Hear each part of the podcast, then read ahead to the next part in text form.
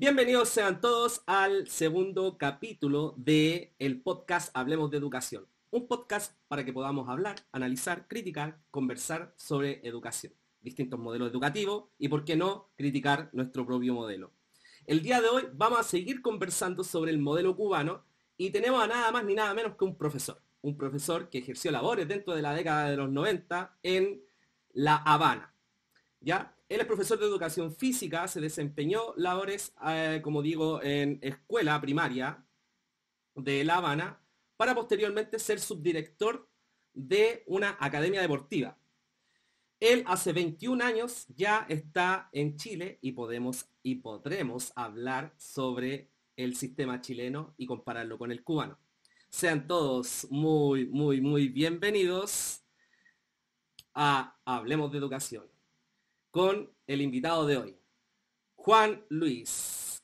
¿Qué tal, Juan Luis? ¿Cómo estás? bien, bien, Muy bien, muy bien. Encantado de estar contigo acá y compartir esta experiencia, ver lo positivo y lo negativo de cada eh, sistema educativo desde el punto de vista propio de nosotros. Sí, cabe destacar que aquí somos independientes, nadie nos está financiando, no tenemos el dark side atrás, por lo que por lo que podemos hablar distendidamente sin compromiso de todo lo que queramos hablar. Muy bien. Juan, Juan Luis. Sí. Me tiendo a confundir con José Luis, eh, pero Juan Luis, lo, tendré presente, lo tendré presente. No, sucede, no, se preocupe, le respondo. Juan Luis, cuéntame un poco, eh, mm. ¿dónde, eh, ¿dónde viviste en Cuba? ¿En qué sector viviste? A ver, mira, yo soy de, en aquella época, la, eh, Cuba estaba tenía otra distribución político-económica. Eh, Yo era de provincia Habana. Ahora la provincia Habana está dividido en dos provincias, que es la provincia de Artemisa y Mayabeque, pero en aquella época era ciudad Habana y provincia Habana. Yo vivía en, provincia Habana. Entonces estudié en la, en la Universidad Pedagógica de Ciudad Habana, que se le llama Instituto Superior Pedagógico Enrique José Barona, que está en Ciudad Libertad. Ciudad, Libertad antiguamente en la época eh, antes del triunfo de la revolución era un, cuartel militar, era el cuartel Columbia, era eh, la segunda fortaleza militar más grande que había en la en Cuba.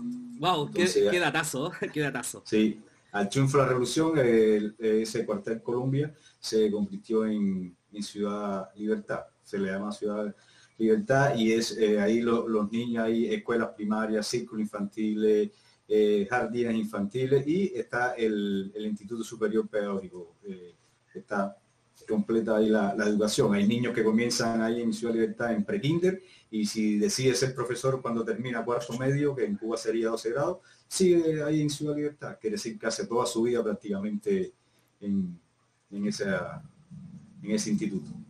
Mira, Excelente, excelente dato. Bueno, no, lo tenía, eh, no lo sabía para nada. Siempre es bonito aprender cosas nuevas. Cuéntame un poco cómo fue tu experiencia primero como estudiante de Cuba y después vamos a adentrarnos al área verdad profesional.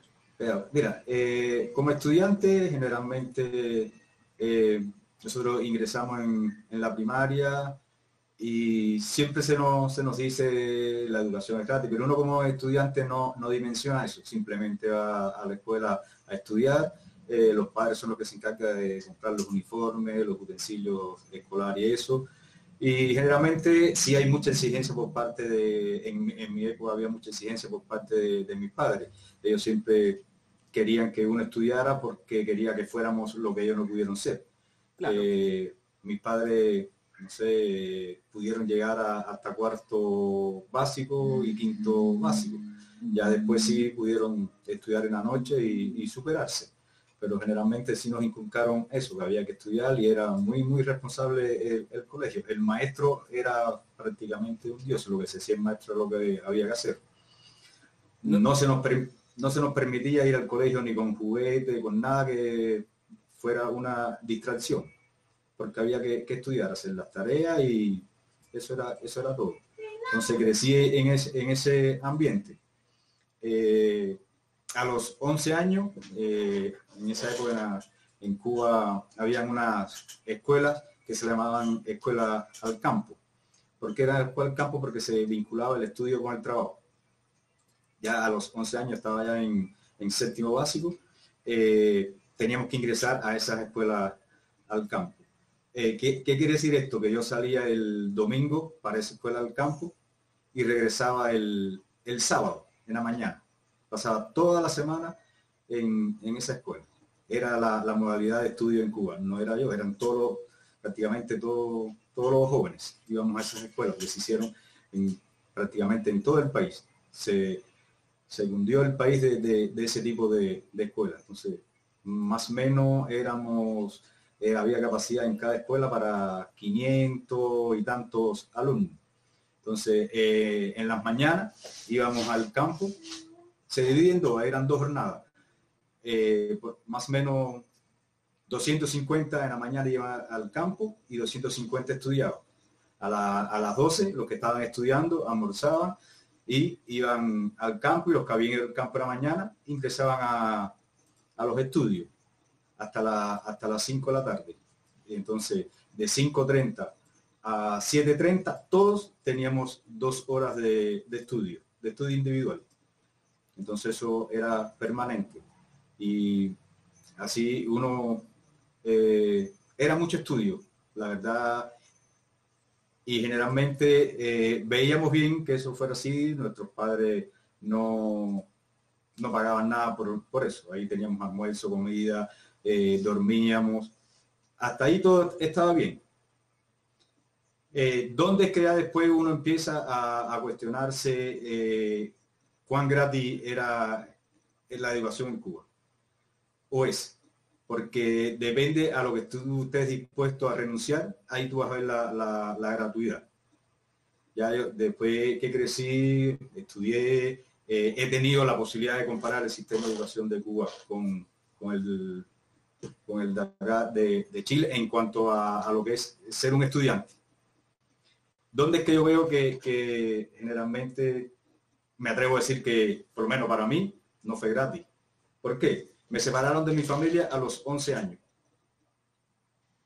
A los 17 años, a los 15, 16, terminé cuarto medio. Después de cuarto medio, servicio militar y universidad.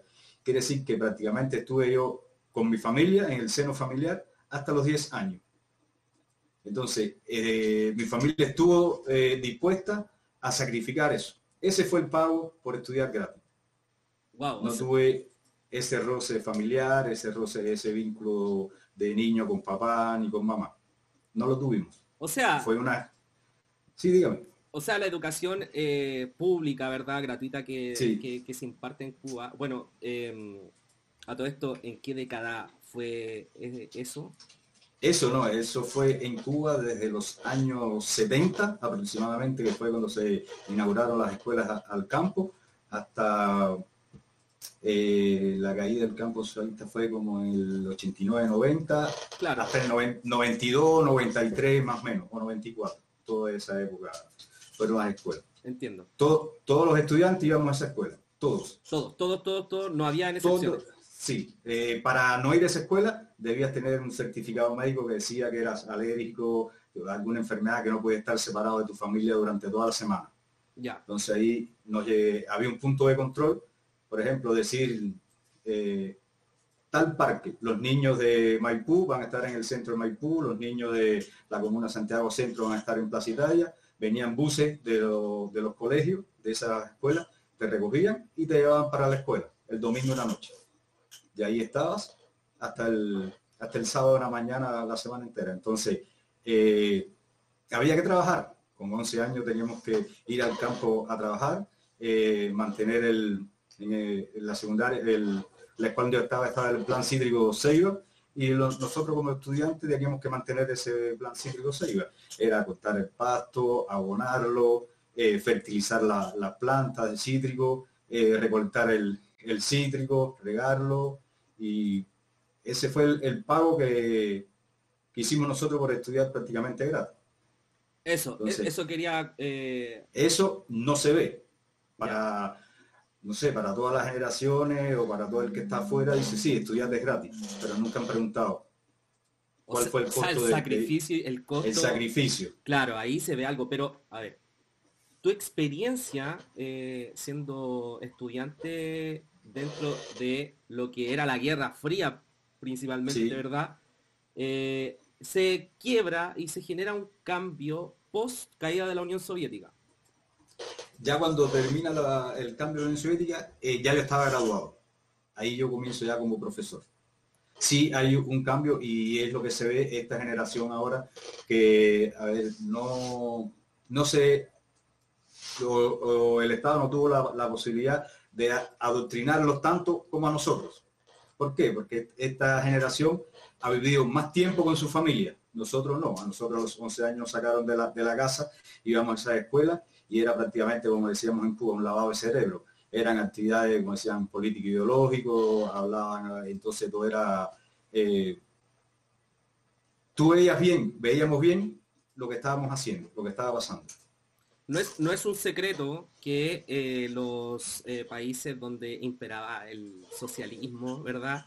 Em, tenían una fuerte actividad agrícola en sí. todo, todo, en el sistema laboral, en el sistema educativo. Pero, a ver, súper crudo lo que me dices, súper crudo que desde el domingo en la noche hasta el sábado, sábado, sí, sí, era la, semana fuera alejado de la familia eh, y ahí teníamos que trabajar pero eran, eran internados, eran una Sí, era, era, era, internado. Wow, wow. Loco. Mira, hubo un minuto que mi familia, mi mamá y mi papá quedaron solos. Somos tres hermanos. Eh, tenemos eh, seis años de diferencia. Quiere decir, cuando yo estaba en cuarto medio, mi hermano estaba en séptimo y mi hermana estaba como en, en primero medio. Quiere decir, mi mamá y mi papá no tenían a sus hijos. Qué terrible y así eran toda, toda la familia. Desde chiquititos que los separaban, pero a ver, ¿me estás comentando esto desde la primaria? ¿Desde primaria que esto se hace? ¿Desde primero básico, segundo básico? Eh, séptimo. séptimo, ok, ya, secundaria, secundaria. ¿La primaria es normal? ¿Es bajo el mismo eh, estándar de horas? Sí, es, normal. Si íbamos al colegio, eh, también había un plan para, que aquí también lo hay, como somos del campo, los que vivían muy, muy lejos, habían internado que los niños venían, los papás los traían, igual habían buses que los, llevaban, y después en la mañana del, sábado, o el viernes en la tarde, iban para su casa. Pero era por problemas de, lejanía de la, escuela, para que no, podían dar los viajes todos los días. Eh, es como se hace acá en el sur, van para la escuela y están la semana o determinado tiempo, y después van a, la casa. Claro. Es lo que, eso sí había.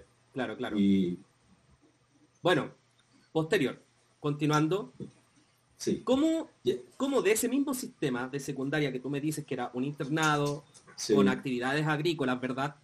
Sí. Eh, ¿Se impartían otras disciplinas? O sea, otras asignaturas. Todas, sí, todas las asignaturas. Ahí sí, el estudio sí era muy, muy exigente. De hecho, nos gustaba mucho, comparándolo yo en, en mi época con lo que he visto acá, eh, nos daban mucho, mucho más contenido, mucha más, más materia. Mucho más intenso. Eh, mucho más intenso. Y había que, aprender. Lectura, leíamos casi todas las obras literarias, eh, no sé, contemporánea, mm, los grandes escritores, poetas. El Quijote teníamos que recitarlo, había que, que aprenderse y así, por, por, cada año teníamos que leer más o menos obras universales, yo creo que serían siete u ocho, pero no era solo leerla, porque tenía que saber interpretarla. Y después de, eran las evaluaciones, eran prácticamente de, si no habías leído el libro, no sabías qué, qué responder o cómo hacerlo. Y Cuba por esa parte sí es exigente. Eh, no te podías esconder en ningún caso. No, no, y si no aprobabas, no pasabas de curso. No es como acá que, por ejemplo, eh, no sé, tengo tres eh, notas con, rojo, pero mi promedio me da un 5 y paso de curso. No, allí una sola. De hecho, educación física no la apruebas, no pasas de curso. Impactante. Aquí, bueno, me imagino que ah. entenderás que aquí eh, se, puede, eso, se pueden patear asignaturas. Sí, eso sí me, ha llamado mucho, mucho la atención. Allí no, todo, todo, todo había que, aprobarlo. Y, no, no eso. Por ejemplo, yo podía tener el, porque allí en, Cuba, acá es 7 puntos el máximo, en Cuba en aquella época eran 100 puntos. Eh, quiere decir 100 puntos es un 7. pero por ejemplo, yo hice en, matemática, me saqué los 100 puntos, pero cuando tuve que justificar alguna respuesta, eh, tuve alguna falta de ortografía y me, un acento me quitaban un, punto. Entonces ya no tenía 100, tenía 99. Y así era para todo. Sí, así te iban descontando puntos. Sí, me iban descontando y iba bajando. Y preguntas alternativas, muy pocas. Como acá, cuando había una pregunta alternativa, tú tenías que justificar el por qué tú planteas esa respuesta. Quiere decir que no podía estar inventando, tenía que estudiar y estar bien preparado. Y así eran para todas las asignaturas. Eh, no, no como acá. Por ejemplo, eh, acá algo que yo siempre eh, he visto mal. La infraestructura de acá de los colegios es muy buena, es superior a, la de Cuba. ¿Dónde es que yo veo la, falencia? En el, en el plan educacional de, Chile. ¿Por qué?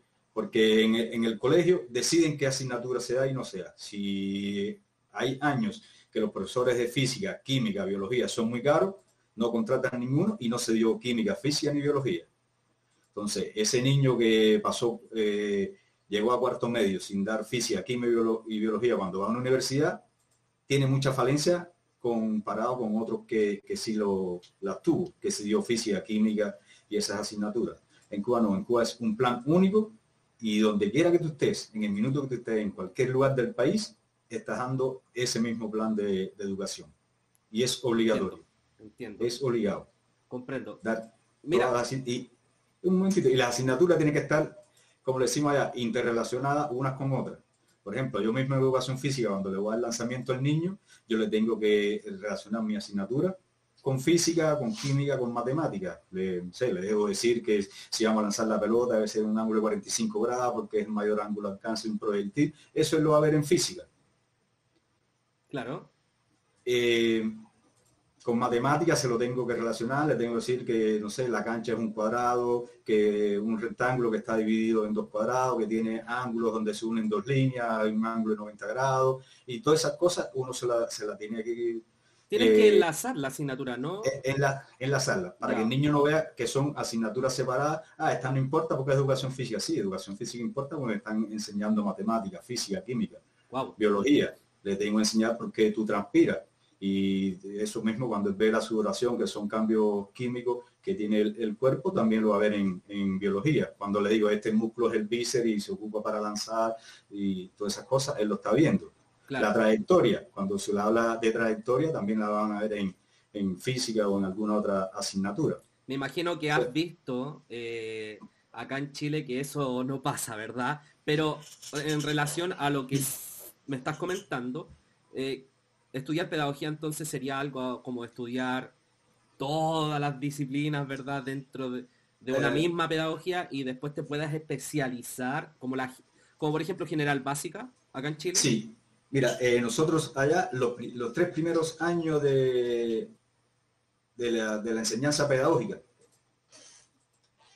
casi todos los ramos matemática, física, química, los que estén estudiando para profesor de matemática, física, química, español, educación física, los tres primeros años damos las mismas metodologías, metodología de las edades, eh, pedagogía, eh, la misma, es más, ya después de, tercer año, ya si uno se va especializando en, en su carrera.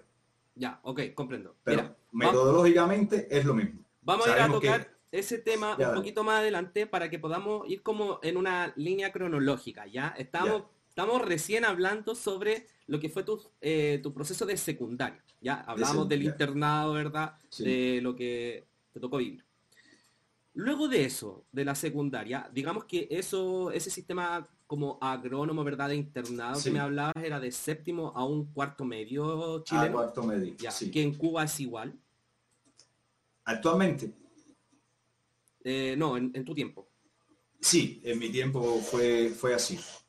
Pero, fue un... pero en tu tiempo eh, existía eh, esto del séptimo, octavo, primero medio, segundo medio, tercero medio, cuarto tiempo, o cómo era? Ah, ah, allá es séptimo, octavo, noveno, el primero medio. Ok, sí. Décimo, segundo medio. Ok. onceno, tercero medio y 12 grados, cuarto medio. Son igual Ya, Son do- 12 años de, de educación y, y lo único que, que cambia, y está dividido, enseñanza primaria, secundaria y, y universitaria. Allá, eh, por ejemplo, eh, segundo medio, tercero y cuarto medio se le llama preuniversitario. ¿Por qué? Porque son las asignaturas previas a tu ingresar a la universidad. Acá un preuniversitario es mm, Otra cosa, cosa, otra cosa. O es una sí. institución, ¿verdad? Ajena a la, a la Así. escolaridad, ¿verdad? Donde te preparas, así. te preparan ah, Sí, para dar ah. una evaluación, un examen que te permite, ¿verdad? Transitar a la universidad. Eso, Pero- quiero preguntarte específicamente eso. Una vez que estabas en, el, en estos internados, ¿verdad? Sí, Me decías que las asignaturas eran completas, eran todas. sí, todas. ¿Hasta artísticas? lo pregunto porque soy Sí. profesor de música, por eso lo pregunto. Sí, sí, sí. Sí, sí. eh, música no, no tanto. Ya, era, era menos, pero a- a- eh, había arte plá- plástica, eh, había una era educación laboral, así. De- las artes eh, era más bien eh, en primaria es cuando más se enseña y para escuelas especiales ya. profesores de, de música. Se entiende. música, pero y, y si es en algún colegio, por ejemplo, en esto, eh, en esta secundaria básica que es como se vea en Cuba, estos internados, eh, había un círculo de interés que son eh, políticas que, tiene el Estado para ir motivando a a tu desarrollar tu intelecto o tu gusto no, no tiene que ser solamente por la física, química, matemática, sino otras áreas. Entonces habían círculos de interés, de música, círculo de interés, no sé, de computación, eh, a lo que quisiera ir enfocado eh, ese plan de estudio para ese año, porque al ser una economía planificada, podrían se puede determinar, vamos a jubilar, un ejemplo, este año va a jubilar 500 ingenieros, vamos a graduar 1000 ingenieros. Se fueron del país 300 médicos, vamos a, graduar 600 médicos. Porque hacer eh, economía planificada tienen esa, esa posibilidad. Entonces, si hay muchos médicos, hubo una, una época que para estudiar medicina era muy fácil. Se hundió el país de, de, de médicos y estomatólogos. ¿Qué hacían? Subían el puntaje para entrar a la universidad. Entiendo, entiendo perfectamente. Si me permite voy a conectar el, Sí, sí. el, el cargador que me están avisando que ya se va a descargar esto. Mira, quisiera preguntarte sobre todas las cosas, esa transición que hiciste desde eh, la secundaria a estudiar pedagogía. Esto lo hiciste en, en Cuba.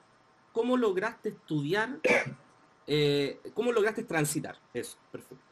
Esa es la pregunta. ¿Cómo, cómo lo lograste? Eh, en, la, en la época que, que- que yo estudié, eh, para ir a la universidad tenías que tener un muy buen puntaje en... ¿Estamos hablando de qué me- año, perdón? Eh, yo ter- eh, terminé en el año... Cuarto medio terminé... 81, 82. Ok. Ahí terminé el cuarto medio. Entonces, eh, en esa época, con tener muy buen puntaje, por eso había que, que prepararse, porque decían, tú quieres estudiar medicina, tú sabes que tienes que estudiar en medicina con, como, como son, como te explicaba en Cuba, es, de- eran de 100 puntos las asignaturas, tú tenías que, te decía, un puntaje de 600 puntos, algo así, entonces cuando se sumaba todo tu promedio, el que más cerca estaba a 600 eran los primeros que, que podían tener la, eh, elegir su, Elegir la carrera. la carrera Ya. Ya en cuarto, en cuarto medio, que sería el 12 grado en Cuba, eh, tú podías elegir tres carreras eh, por orden de prioridad. Decía, me gusta medicina, me gusta eh, ingeniero químico y me gusta ingeniero eléctrico. Ya esas tres, de acuerdo a mi puntaje, yo podía ir. Digamos que eh, el cubano era muy estudioso, ¿no? Estudiaba Sí. mucho porque mm, se habla así como muy a, a- a- a lengua suelta, estudiar medicina, como si fuera algo súper accesible y Sí. fácil. Sí, en esa época era así muy, muy fácil, ya digo, era tener un, un- un buen puntaje. Solo determinaba el buen puntaje. Sí, Oye, y, Y- cuéntame un poco sobre eh, esa eh, em, me- el instrumento, el instrumento que te permitía entrar a la universidad. ¿Cuál era? ¿Era una evaluación escrita? ¿Era una prueba como la PSU? Actualmente la PDT. en, en- en mi época, cuando yo estudié, no era así. Ya después sí hubo eh, un, un estándar que te daban para que tú poder ingresar a la universidad. te daban determinado puntaje. Si no te preparaste y no tenías ese puntaje, tenías que, para lo que te daba tu puntaje, si te daba para estudiar pedagogía, estudiar pedagogía. O tenías que ir a, hacer tres, tres pruebas. Era matemática, física, español, que sería lenguaje, y de acuerdo a lo que tuvieras en, esa, en esas evaluaciones, en esas pruebas de ingreso, era que tú podías elegir o ir a la, a, la universidad, de acuerdo a la carrera que, tenía. Esas pruebas de ingreso, ¿quién las impartía? ¿Quién las ofrecía? ¿Eran del, ahí todo es el, el, Estado, en este caso el Ministerio de, Educación. Ya, no era que tenías que ir a la universidad, golpear la puerta y decir quiero entrar a cierta carrera y... No, no, no, no. Y era como un examen de admisión. No, eso no, También hay, hay otra cosa. Eh, por ejemplo, en, en Cuba, eh, tú como alumno te das cuenta que tu puntaje eh, no es muy bueno, tienes la posibilidad, tú dices a los profesores, mira, hice la prueba ordinaria, quiero hacer la prueba extraordinaria, revalorizar. ¿Para qué? Para subir puntos. Okay. Y entonces tú te preparas por tu cuenta y vas y haces esa prueba extraordinaria o revalorización para subir el puntaje. Y eso le conviene al profesor porque el niño se está preparando, el alumno se está preparando, tiene interés, te ve motivado, que por tu interés propio tú te quieres preparar o hacer la revalorización. Si cuando hiciste la revolución te bajó el puntaje, bueno. Vale el que está más alto, ¿o no? Sí. No, no, no, no, no. El último que... ah, ya. Perfecto. ¿Y esto eh, en qué intervalo de tiempo se, podría, se podía hacer? Solo para las pruebas finales. Ya, pero... Un mes más o menos, o unos días. Ya. Días. Te dicen, a ver, por ejemplo, ya la última prueba terminó el día 25 de, de julio y las revalorizaciones son esa semana, todas las asignaturas. Entonces tú ibas en la que más cómodo tú te sentías y la revalorizabas para subir tu, puntaje final. Y el sistema era lo mismo, o sea, habían algunos establecimientos que eran sede para rendir esa evaluación. Ibas no, eso En, tu propio colegio. Ah, ya. Y en universidad igual, en tu propia universidad tú le decías profesor de matemática, profe, mira, eh, yo quiero subir mi puntaje en matemática.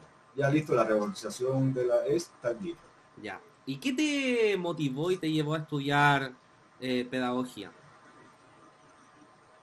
Mira, a ver, porque ante, ante algo que, sí te quería decir, eh, las, Carreras, las carreras militares eh, eran alto punto. Automáticamente no tenías ni, solo tenías que demostrar interés para ir a, estudiar una carrera militar a vender tu alma a los castros, ¿no? Sí, no, necesita, no necesitabas ni, ni puntaje. Ya, Entonces, eh, ¿qué es lo que a mí me, gustaba ser, piloto? Era mi... Me motivé. Ok. Piloto. Que, eh, aquí en Chile mucha, muchos eh, chicos y chicas les gustaría pilotear aviones, pero no necesariamente por, generar, por ir a una carrera militar, ¿verdad? Sino más que nada por el, por el amor a los aviones, por la curiosidad, ¿verdad? Por, sí, por una cosa eh, fanática, no, no necesariamente por ser militar. Fue diferente, Me, me, motivé por lo, bueno, en esa época ya dije como nos hablaban, iban y nos daban charlas los, militares, los pilotos nos daban charlas en estos círculos de interés que y me, me, motivé, me gustaron los aviones en esa época eran MiG, MiG 21, MiG 23 y me, gustaron, hice las la pruebas de ingreso eh, y desafortunadamente eh, hubo en una que me, variaba la, presión ocular de, uno. Uno tenía presión ocular de cuatro tanto, en el otro de seis y no podía ser piloto de ese tipo de avión.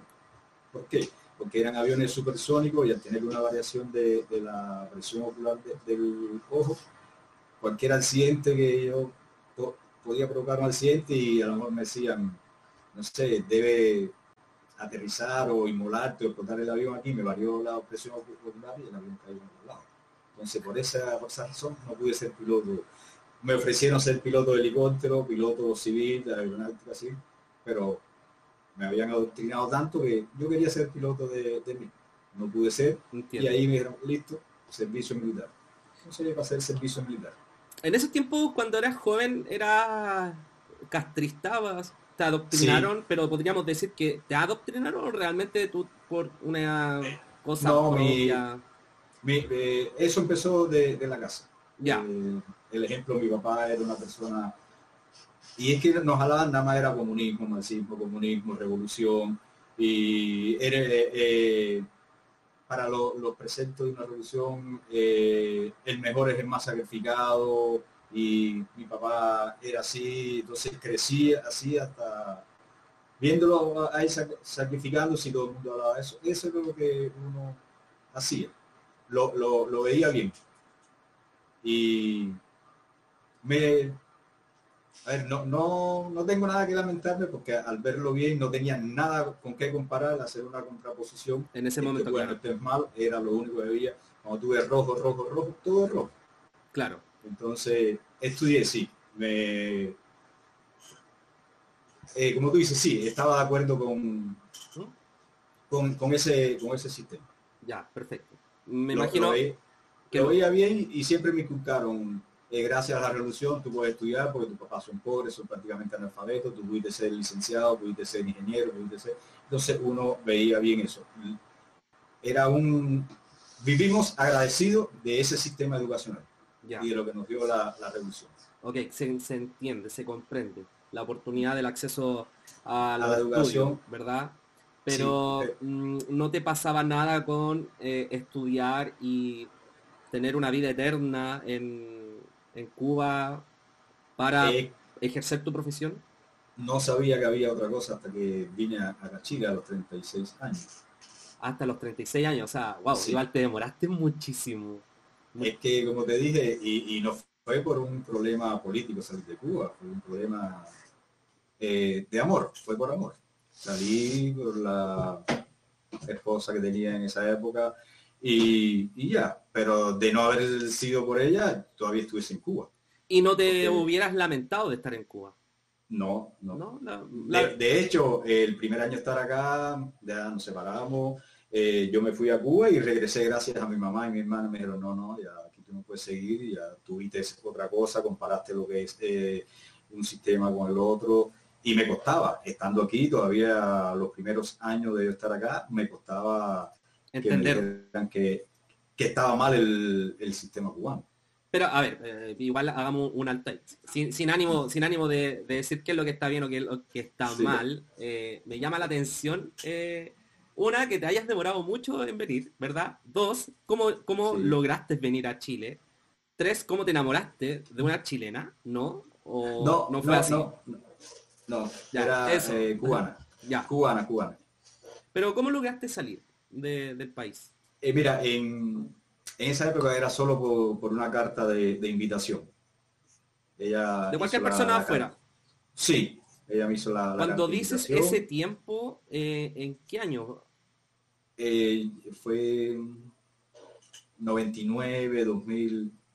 Ya. Porque es, eso ha ido cambiando. El cómo salir de Cuba ha ido cambiando. Ya, a, ver, coméntame un poco de eso, que lo único que yo he escuchado en la vida es como, no, los cubanos no pueden salir, no, no pueden salir por el hecho de ser cubanos. Y uno en redes sociales ve cosas, ¿verdad? De mucha gente que salió de Cuba, que son de ultraderecha, ¿verdad? Que comentan, hablan, eh, postean en redes sociales eh, cosas crudas, ¿verdad? Que solamente que por el hecho de ser cubanos no pueden acceder. Como por ejemplo, eh, reservar un hotel, no sé, comprar un celular, ¿verdad? Son cosas que, uno evidencia en redes sociales, pero uno dice, ya, pero ¿en serio? todo, todo eso es verdad.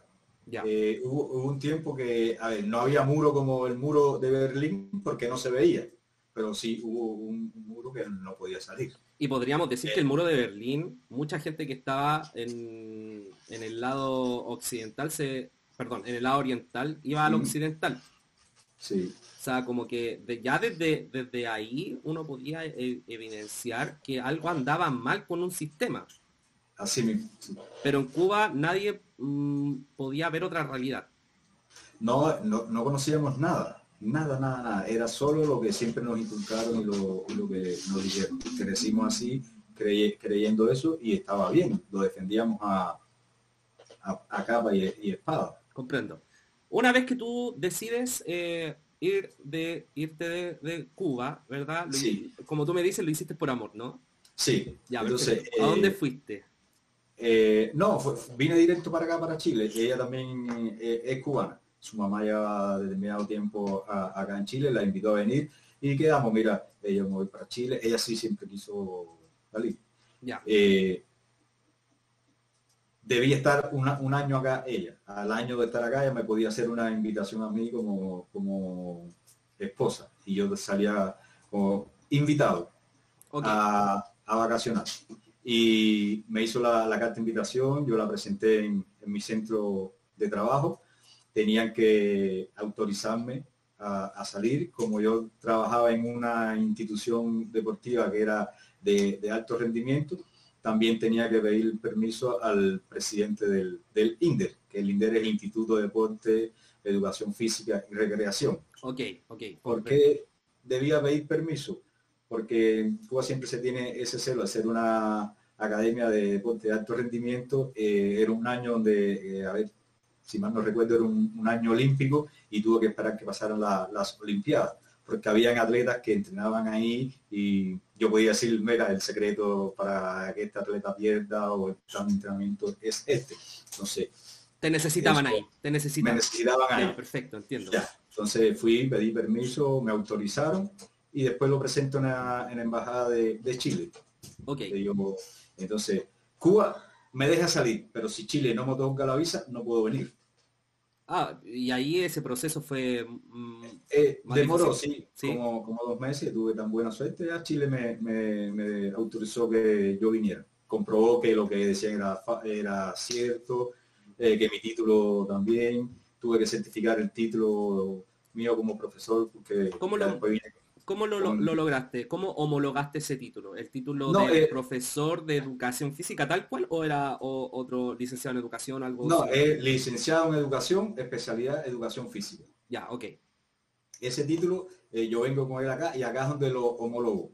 Pero para homologarlo acá tengo que poner un, se le pone un timbre a ese título del Ministerio de Relaciones Exteriores de Cuba, que ellos comprueban que no es un título falso porque van en, los códigos, los tomos y los folios que tienen, lo comprueban con el Ministerio de Educación y ahí ellos eh, lo autentifican, que, no es un título falso. Eso en la isla. En Cuba, sí. O sea, tienes que llevar tu título a donde me dices para que te timbren y después venir a Chile y luego de dos meses, eh, luego, eh, luego de todo el proceso, ¿verdad? De que estuviste un año, ¿verdad? Te, pudiste lograr que te hicieran otra invitación y lograste venir y después pudiste homologar el título. Sí, lo homologué acá en la, Universidad Católica, que en este caso no tuve que hacer ninguna prueba porque ellos sí me pidieron el currículum, eh, las asignaturas, notas, y entonces, ¿qué me explicaron? Que solamente debía pagar los aranceles porque el plan de estudio que yo había pasado en Cuba era mayor al que se haga como en pedagogía. Entonces, no era, no era necesario que hiciera ninguna, ninguna evaluación. Wow, wow. Nunca había escuchado algo con tanta facilidad. O sea, no había apreciado un testimonio que fuera tan eh, un poco tan fácil, ¿no? Solo fue pagar los, aranceles. Y después me dijeron que sí, que generalmente eh, los pedagogos, los profesores, eh, vienen de Cuba, eran dos o tres países nada más, que ellos comprobaban, veían la malla curricular y si era mayor y veían las notas, eh, no sé ahora cómo será, en mi época sí, eh, cuando yo lo hice, eso fue lo que era pagar los aranceles que me pidieron. Okay. Los sellos y esas cosas, ya nada más. Cuando te refieres a pagar los aranceles, ¿te refieres a pagar la carrera? No, no, no. Lo, por ejemplo, el sello chileno, el título chileno tiene unos, unos sellos abajo. Pagar esos sellos. Eran 140 y tantos mil pesos en sellos y esas cosas. ¿En qué año? Eh, ¿Puedo preguntar qué año fue que yo hice el título? Como el 2010 más o menos. Ok, ok. Ya vivíamos aquí. En el 2010. Se me acaba de caer la cámara porque me acaban de llamar. Mal, maldición. Se estropeó todo. Pero me sigo escuchando. Eh, sí. Bien. Bien, me sigo escuchando. Mira, continuando con eso, me gustaría preguntarte extendidamente.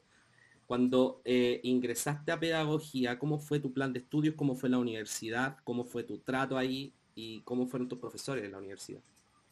Eh, mira, me, encantó. Fue una época que como estudiante nos encantó.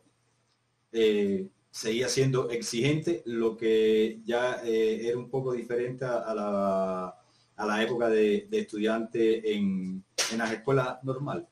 ¿Por qué? Porque éramos un poco más conscientes, teníamos la capacidad de, estudiar nosotros mismos, estudiábamos solo. los profesores eran muy, muy exigentes había que, ser buen alumno, tener muy, muy buenas notas. Entonces, eso no, nos encantó. Y había una relación humana alumno-profesor muy, muy buena.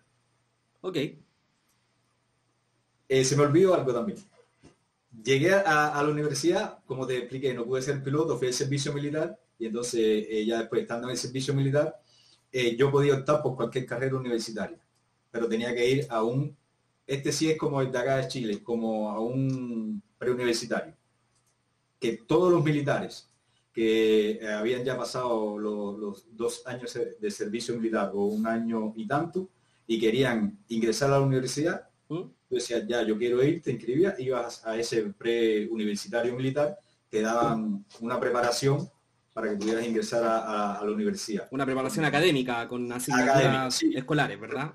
Recordando, porque ya fui, tuviste dos años fuera del sistema educacional, eh, no sé, en una unidad militar haciendo una trinchera, eh, me tocó ser curso de especialista en armamento, ya después de esos dos años fui a reparar armamento, en un tanque de guerra, era lo, que hice durante esos dos años. Entonces, ya después, ya yo tenía cuarto medio, quería ir a, la universidad, fui a ese premilitar, que es como decimos allá, preuniversitario, y ahí después ya tú podías elegir la, carrera que tú quisieras.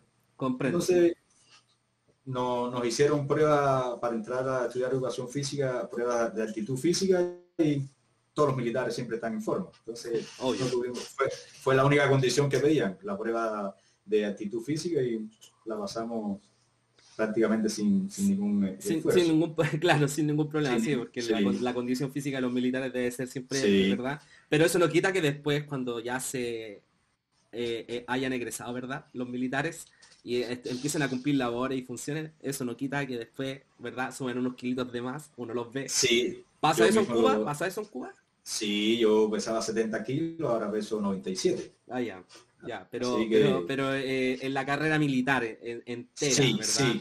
Sí, sí, sí, por supuesto, sí. Los militares una vez dejan ya su, eh, su vida activa, ya uh, suben mucho, mucho de peso. Ok. Entonces, así fue que ingresé al a estudiar pedagogía.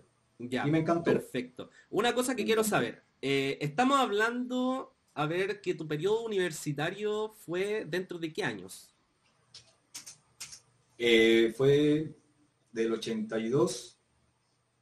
No, son cinco años, me gradué en el 90, 89-90, más o menos en el 85 comenzó mi, mi periodo universitario. Ok, te titulas, ¿comienzas a ejercer de forma inmediata en el sistema escolar?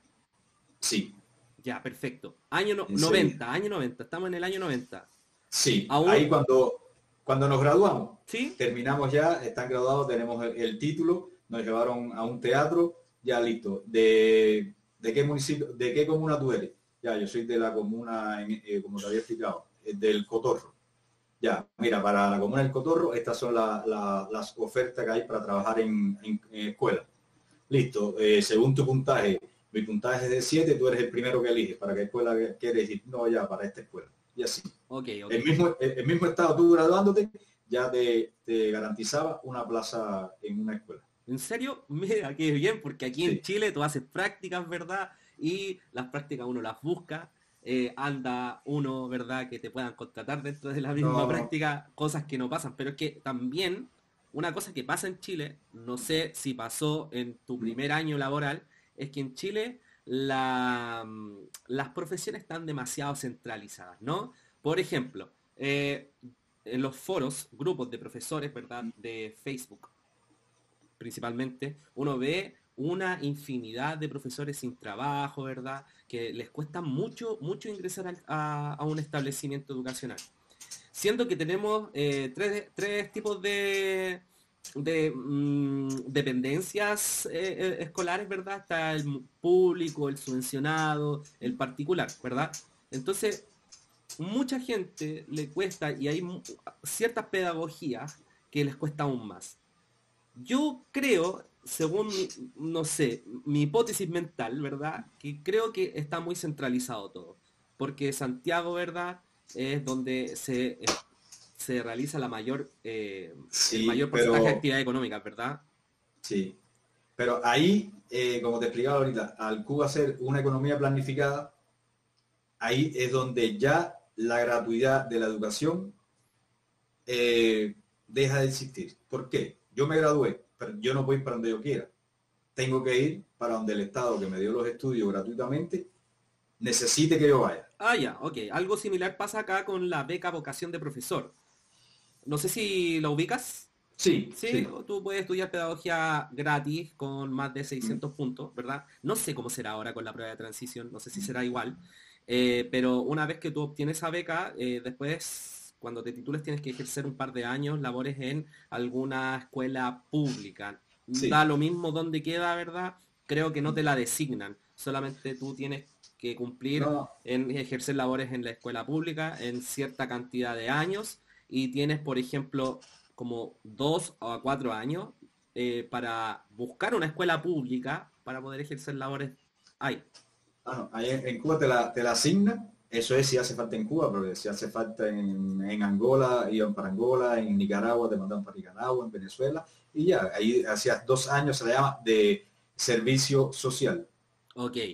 No, Nunca pasó que hubiera sobre demanda de profesores, eh, así como ya, si es una economía planificada y, el Estado dice entran 500 profesores, ¿nunca hubo un 501? Sí, por supuesto que, hubo. Entonces, ¿qué, ¿qué, era lo que hacían? Ya cuando hubo una tendencia, ¿cuál fue una carrera que, que gustó mucho? Te voy a poner un ejemplo. Eh, mm, Geografía, vaya, o historia. Hubo muchos profesores de historia, ah, historia se entra con un puntaje bajo y entraban muchos a, la carrera de historia que hacían en Cuba. Ya, el puntaje de historia para el próximo año va a ser 7. El que no tenga 7 no puede entrar. Ya, lo limitaban a partir del puntaje. Lo, limitaban a partir del... Entonces cada vez vez elevaban más los puntajes para que menos gente... Ya, ok. Ahí como... Para que no haya una sobrepoblación de, de profesores de determinada asignatura. Pero fue tan regulado que siempre fue así, o sea, en ningún momento hubo un 501, así como en ningún momento. Me, imagino que, debe, haber existido. sí, que lo, que hacen, no sé, empiezan a abrir eh, otra escuelita ya. Hay muchos, va a haber muchos profesores, vamos a ver, aquí vamos a hacer una escuela pequeña. Ya, perfecto. Y entonces eso es lo, que eh, ayudaba a que se abrieran muchas, muchas escuelas. Ya, comprendo. ¿Qué es lo que pasa? Bueno, año 90, eh, egresa, trabaja. ¿Qué es lo que pasa después de eh, la caída de la Unión Soviética en Cuba, con la educación ahí, cubana? Eh, ahí hubo un, quiebre. Ya era insostenible. Ya no entraba recursos de la Unión Soviética. Estas escuelas al campo a las que yo te mencioné, que yo así que estaban por todo, por todo, por todo el país. No sé, después si tienes eh, oportunidad, puedes buscar en internet, puedes poner eh, en Cuba eh, escuelas al campo y te doy el nombre. Yo estudié en una de las primeras que se hizo, se llama Ceiba 1. Okay. Ceiba 1. El nombre de esa es Ernesto Guevara. Esa escuela era la niña linda de Fidel él fue quien la inauguró y la visitaba cada tanto tiempo y, así, eran escuelas. Y entonces los talentos, los, los, que más inteligente, lo que más pensaba, se, abrió una escuela que se llamó la vocacional Lenin. Ahí iban los, mejores. Ok. Ahí el que, el que salía era a nivel científico médicos, científicos, ingenieros eh, físicos nucleares. no sé. Sí, sí, ahí, de ahí para allá. Los menos que, salían eran esa porque eran, era, esa, eso sí no iban al campo, eso nada más era estudio, estudio, mañana, tarde y noche. Ya, y después vamos ejerciendo labores al, al, régimen, ¿verdad? Sí, sí, sí. Sí. Es así. Entonces, eh, ya, yo me gradué, después que, que pasé esos dos años, eh, el Estado me, asignó un colegio, pero eso es para todas las para, para todos los profesionales. Si eres ingeniero, te asignan Una... un, centro de trabajo, si eres médico, eso el Estado te lo, te lo, asigna. Perfecto. Ahí es donde ya más o menos uno empieza a cuestionar, pero si yo estudié y por qué no puedo tener la libertad, ¿verdad? De ir donde yo quiera. Sí, entonces ya después, eh, soy médico, quiero salir del país, te lo no, no puedes salir del país porque eres médico. Y si te queda y si así, entonces ahí es donde empiezan los cuestionamientos de la, de la educación gratis. Y después que, de la caída del campo socialista que empezamos a, ver y, a escuchar, ya la, gente empieza a cambiar su forma de, pensar, porque si la Unión Soviética era nuestro Dios y ya dejó de ser socialista, ahora es capitalista, ya no nos ayuda. Y ellos tuvieron 70 años de socialismo y en 20 años que llevan de capitalismo han progresado más, entonces hay algo malo. Exacto, debe haber algo ahí. Algo sí que no.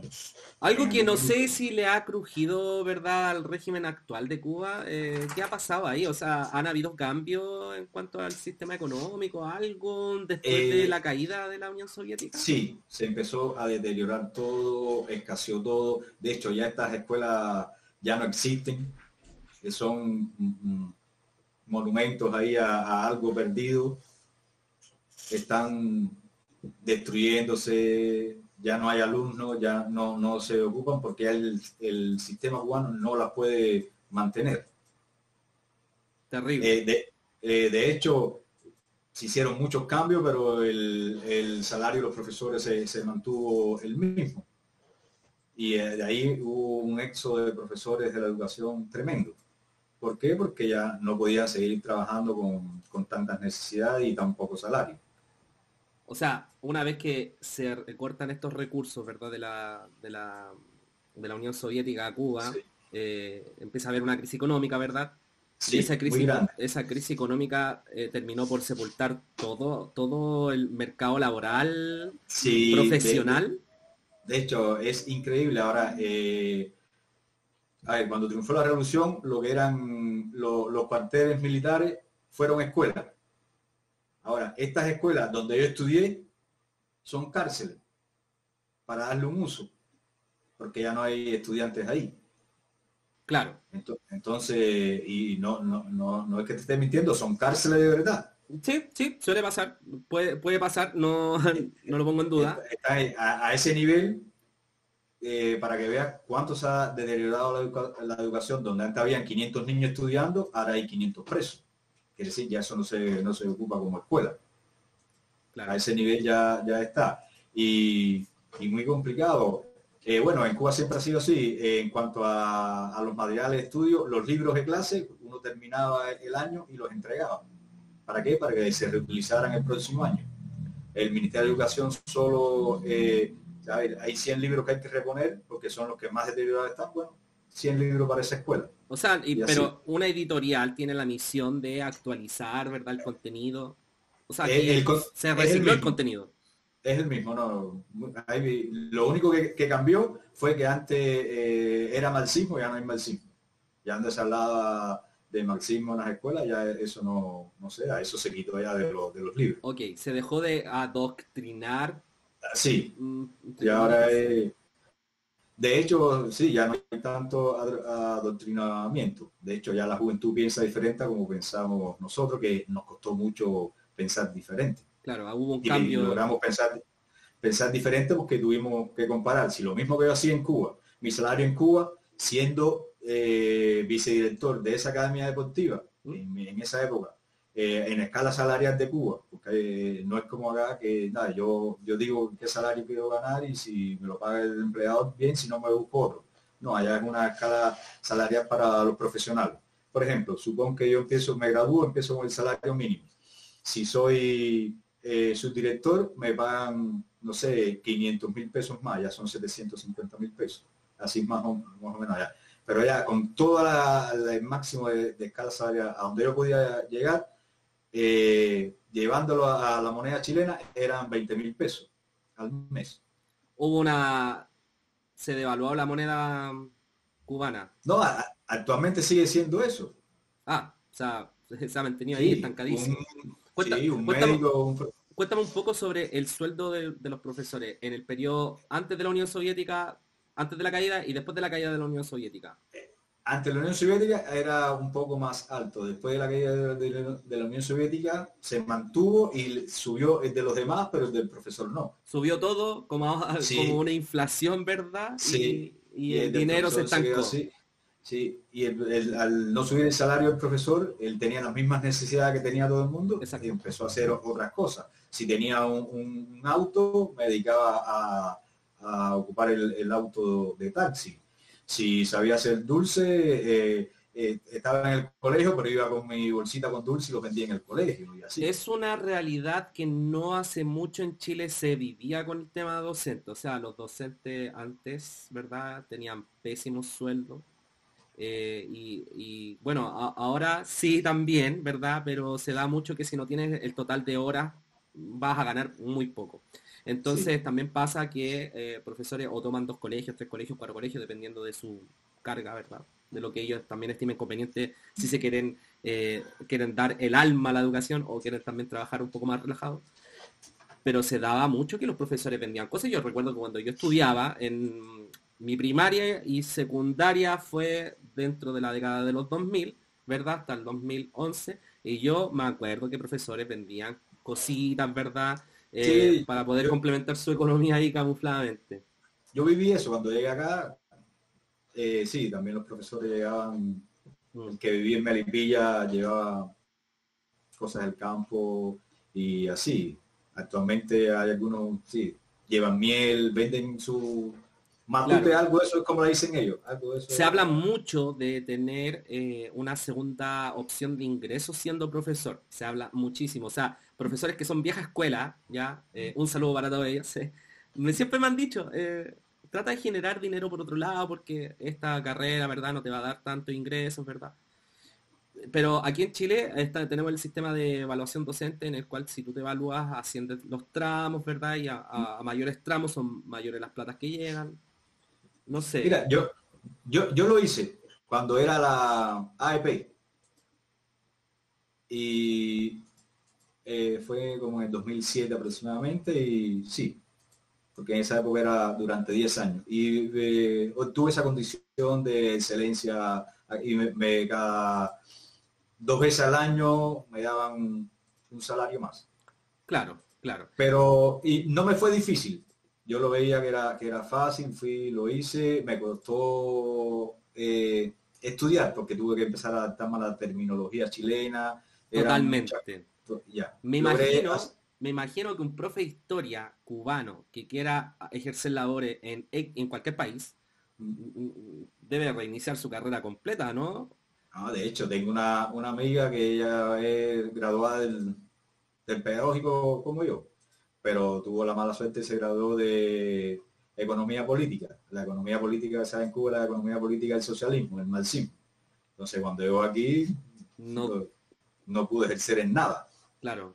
O sea, ni siquiera, ni siquiera le convalidaron el título para poder ejercer un magíster, un posgrado, algo. No, porque no, no es como que cosa es eso, eso no existe aquí, no, no hay nada. Mm, claro. Porque nada, entonces no, no pudo, nada. Cuéntame un poco sobre las platas docentes. ¿Cuánto le pagaban un docente a un profesor profesional de la educación? En, los tiempos... Eh, recién graduado, sí. eran...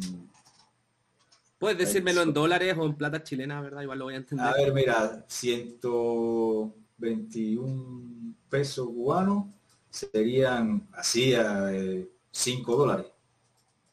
Eso no es nada. Eso no es nada. Nada. Pero tenías salud gratis, eh, comida. Eh, sí. Y, uno lo veía que era lleno porque, por ejemplo, la micro te costaba un peso. Un, peso de 121 pesos. el pesito blanco ese que nadie, eso es lo que costaba la micro. Ok. Y, hubo cosas, pero ya después eh, empezó a escasear y ya eso no, no, no funcionó. Y durante la década de los 90 se mantuvo ese estándar de 5 dólares y... Más o menos, sí. Mientras todo lo demás subía. Subía, sí. como te digo, eh, se le llamó periodo, periodo especial. ¿Por qué? Porque no había nada, nada, nada, nada. Ni tiza para escribirle en la pizarra. O sea, ahí había que hacer magia nomás para poder... Magia, magia, sí, sí, sí. sí. Mira, el día anterior eh, a esta entrevista también entrevisté a un cubano y él me hablaba sobre los preuniversitarios, que existieron durante la década de los 90. Este sistema, que es como un internado, ¿verdad? Eh, muy parecido al que tú me comentabas, eh, también me hablaba mucho sobre la preparación, ¿verdad? Universitaria. ¿Conoces algo de eso o es lo mismo que me estás comentando que... Es, el mismo, es el mismo. Con distinto nombre. no, a ver, mira, séptimo, octavo y primero medio es secundaria básica, que es un internado. Ok. Eh, segundo medio, tercero y cuarto medio es el preuniversitario. Ah, perfecto, ahora me queda mucho más claro todo. Ahora no lo mismo. Oye, bueno, me estáis comentando sobre los sueldos, bajísimos, bajísimos. Bueno, aquí, en Chile, aquí en Chile igual eran bajos, no los manejo bien, pero no creo que por el total de horas no, no, no fueron nunca más o superior a 350 mil pesos, 400 mil pesos, creo. Eh, eso fue cuando yo llegué acá. ¿Mm? 44 eh, horas, eh, mi primer salario fueron 358 mil pesos. Con 44 horas en el, en el 2001. Y ahí ha ido subiendo por la antigüedad. Y, por las bonificaciones nuevas que han hecho. Sí, sí, por eso. Lo que mira, que te quería comentar, hay algo que, yo veo que es injusto para, para los profesores. Exigirle el portafolio de carrera docente porque veo que, eso es muy, muy injusto. La doble evaluación que le llaman. Ese, eso es. Por ejemplo, yo estoy de acuerdo que tú me, evalúes, pero mírame cómo hago la clase día a día. Porque que yo te haga un portafolio que prácticamente tengo que volver a, a dar, no sé, o a estudiarme todo lo que hay en la carrera, eso no te dice que yo soy un buen pedagogo. Es como hacer una tesis, ¿no? Es por eso, entonces, ¿dónde está la verdadera pedagogía y maestría? ¿Cómo yo, con las condiciones que tengo como profesor, eh, eh, frente a un aula de 40 niños, logro hacer clase y impartirle el conocimiento a, esos niños? Claro. Ahí donde tú tienes, eso es lo que tú... Sí, eso es lo que, hay que evaluar, más que nada. Que evaluar. Y es una constante lucha, ¿eh? es una constante demanda, ¿verdad? Y como Ministerio de Educación, ah, yo aquí me siento relajado porque exigencia así como profesor no tengo, porque ¿qué es lo que te dicen? contenidos mínimos obligatorios. Mm. Entonces, yo como profesor, contenidos mínimos obligatorios, tú no me estás exigiendo nada. Yo le voy a los contenidos mínimos obligatorios al niño. Ese niño, si no tiene interés y le gusta estudiar, va a ir con falencias a la, a la universidad. ¿Por qué le di lo mínimo obligatorio? ¿Y qué fue lo que hizo el colegio? El profesor de física era muy caro, el de química era muy caro, no contratamos profesor de física ni química. El niño se graduó de cuarto medio sin, de cuarto medio sin saber nada ni de física ni de química ni de biología porque no habían profesores. Esa realidad, esa realidad creo que se vive mucho en eh, instituciones que son particulares o subvencionadas. Sí, sí, eso es lo que digo. Porque en instituciones públicas no he escuchado nunca, a menos que no sea haya un municipio, ¿verdad?, que no tenga recursos para contratar profesores, pero no he escuchado eso de un público, pero sí de, la, de los particulares que que hacen esta maldita cosa que hacen, que muy, muy maldita, de poner a un profesional de la educación a una persona en dos cargos. Por ejemplo, una de las cosas que más detesto es que eh, el inspector, ¿verdad? El inspector general, ya, la mano derecha del director de una escuela, sea el inspector y esté cumpliendo labores en convivencia escolar. Es una cosa que yo no la concibo, no sé por qué lo hacen. Eh, ahí es el sostenedor permítame decirlo, el sostenedor ahí es el que se, la manito de guava, ¿verdad? Sí, eso es lo, que te digo. Eh, a mí me ha gustado hacer clase acá. Eh, necesidades para hacer clase muy pocas y están los recursos. De una forma u otra se hacen. Eh, en Cuba hacíamos clase con nada. Los niños practicaban el deporte de educación física sin zapatos. Pero fue por quitarme los zapatos. ¿Sí? ¿Por qué? Porque se le podía romper y no tenía otro par de zapatos. Mm.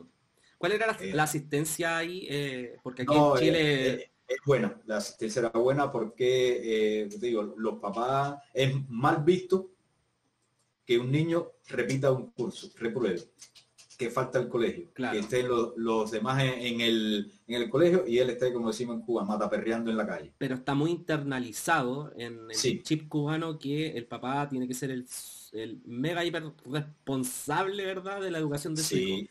Claro, aquí, en Chile incluso se ha llegado a votar ese rol. No, en Cuba eh, la educación parte de, la casa, los papás son los responsables de, la educación de, los niños. Entonces por eso es que le exigen, no sé, que ningún niño va con juguete al colegio. con celular, ¿no? Porque eso es perder tiempo, te vas a estar distrayendo ahí en la, sala. Bueno, que celulares... No, todo, no, no, todos tienen celulares. Claro. Eso no, no todos tienen celular. Cuéntame un poco sobre eso mismo. O sea, a ver, he escuchado que me dices que tenías alumnos, ¿verdad? En Cuba, en, la década de los 90, ya cuando ya eh, estabas ejerciendo labores de eh, eh, subdirector, ¿verdad? De la academia. Ya, perfecto. tenías estudiantes, ¿verdad? Que tenían mm, ciertas necesidades. Zapatos, ¿verdad? Cualquier cosa. Sí, sí. Tú me dices que los papás son los responsables de tenerle toda la implementación adecuada. ¿Sí?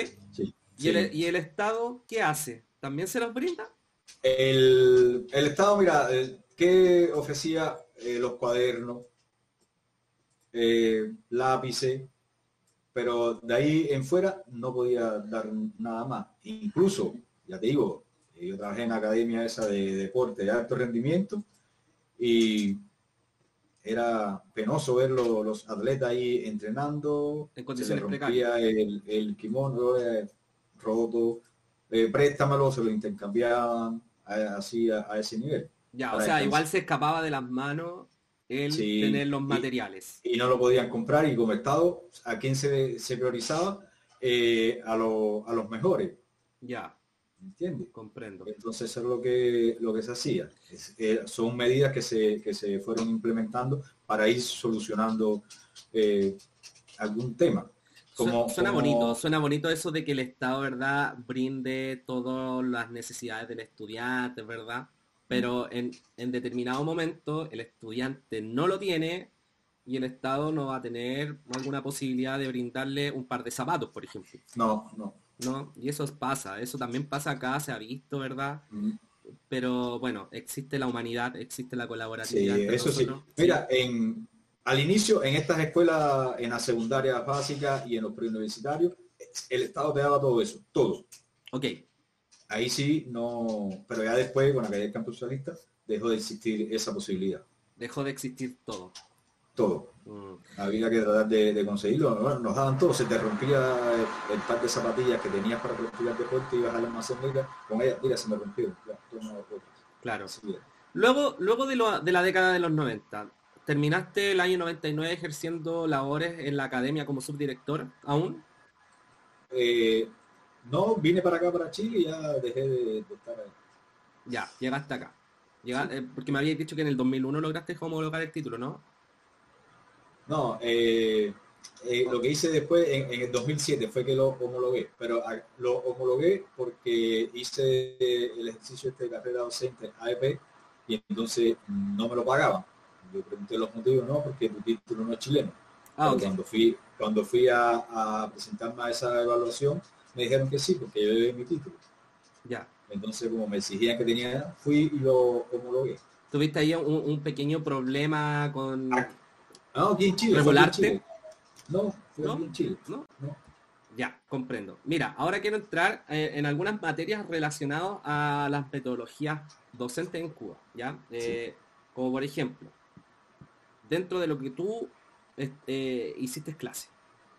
Eh, el paradigma pedagógico de Cuba, ¿en qué se basa mayoritariamente? ¿Constructivista, conductismo? ¿Dónde es la corriente? ¿Dónde hay, cómo, cómo funciona la cosa por ahí? Es más, eh, yo creo que conductivista. Sí, bueno. Se, trabaja más la conducta y, no es secreto que cuando tienes una sala de clases, ¿verdad? Llena de estudiantes, trates de hacer algo, ¿verdad?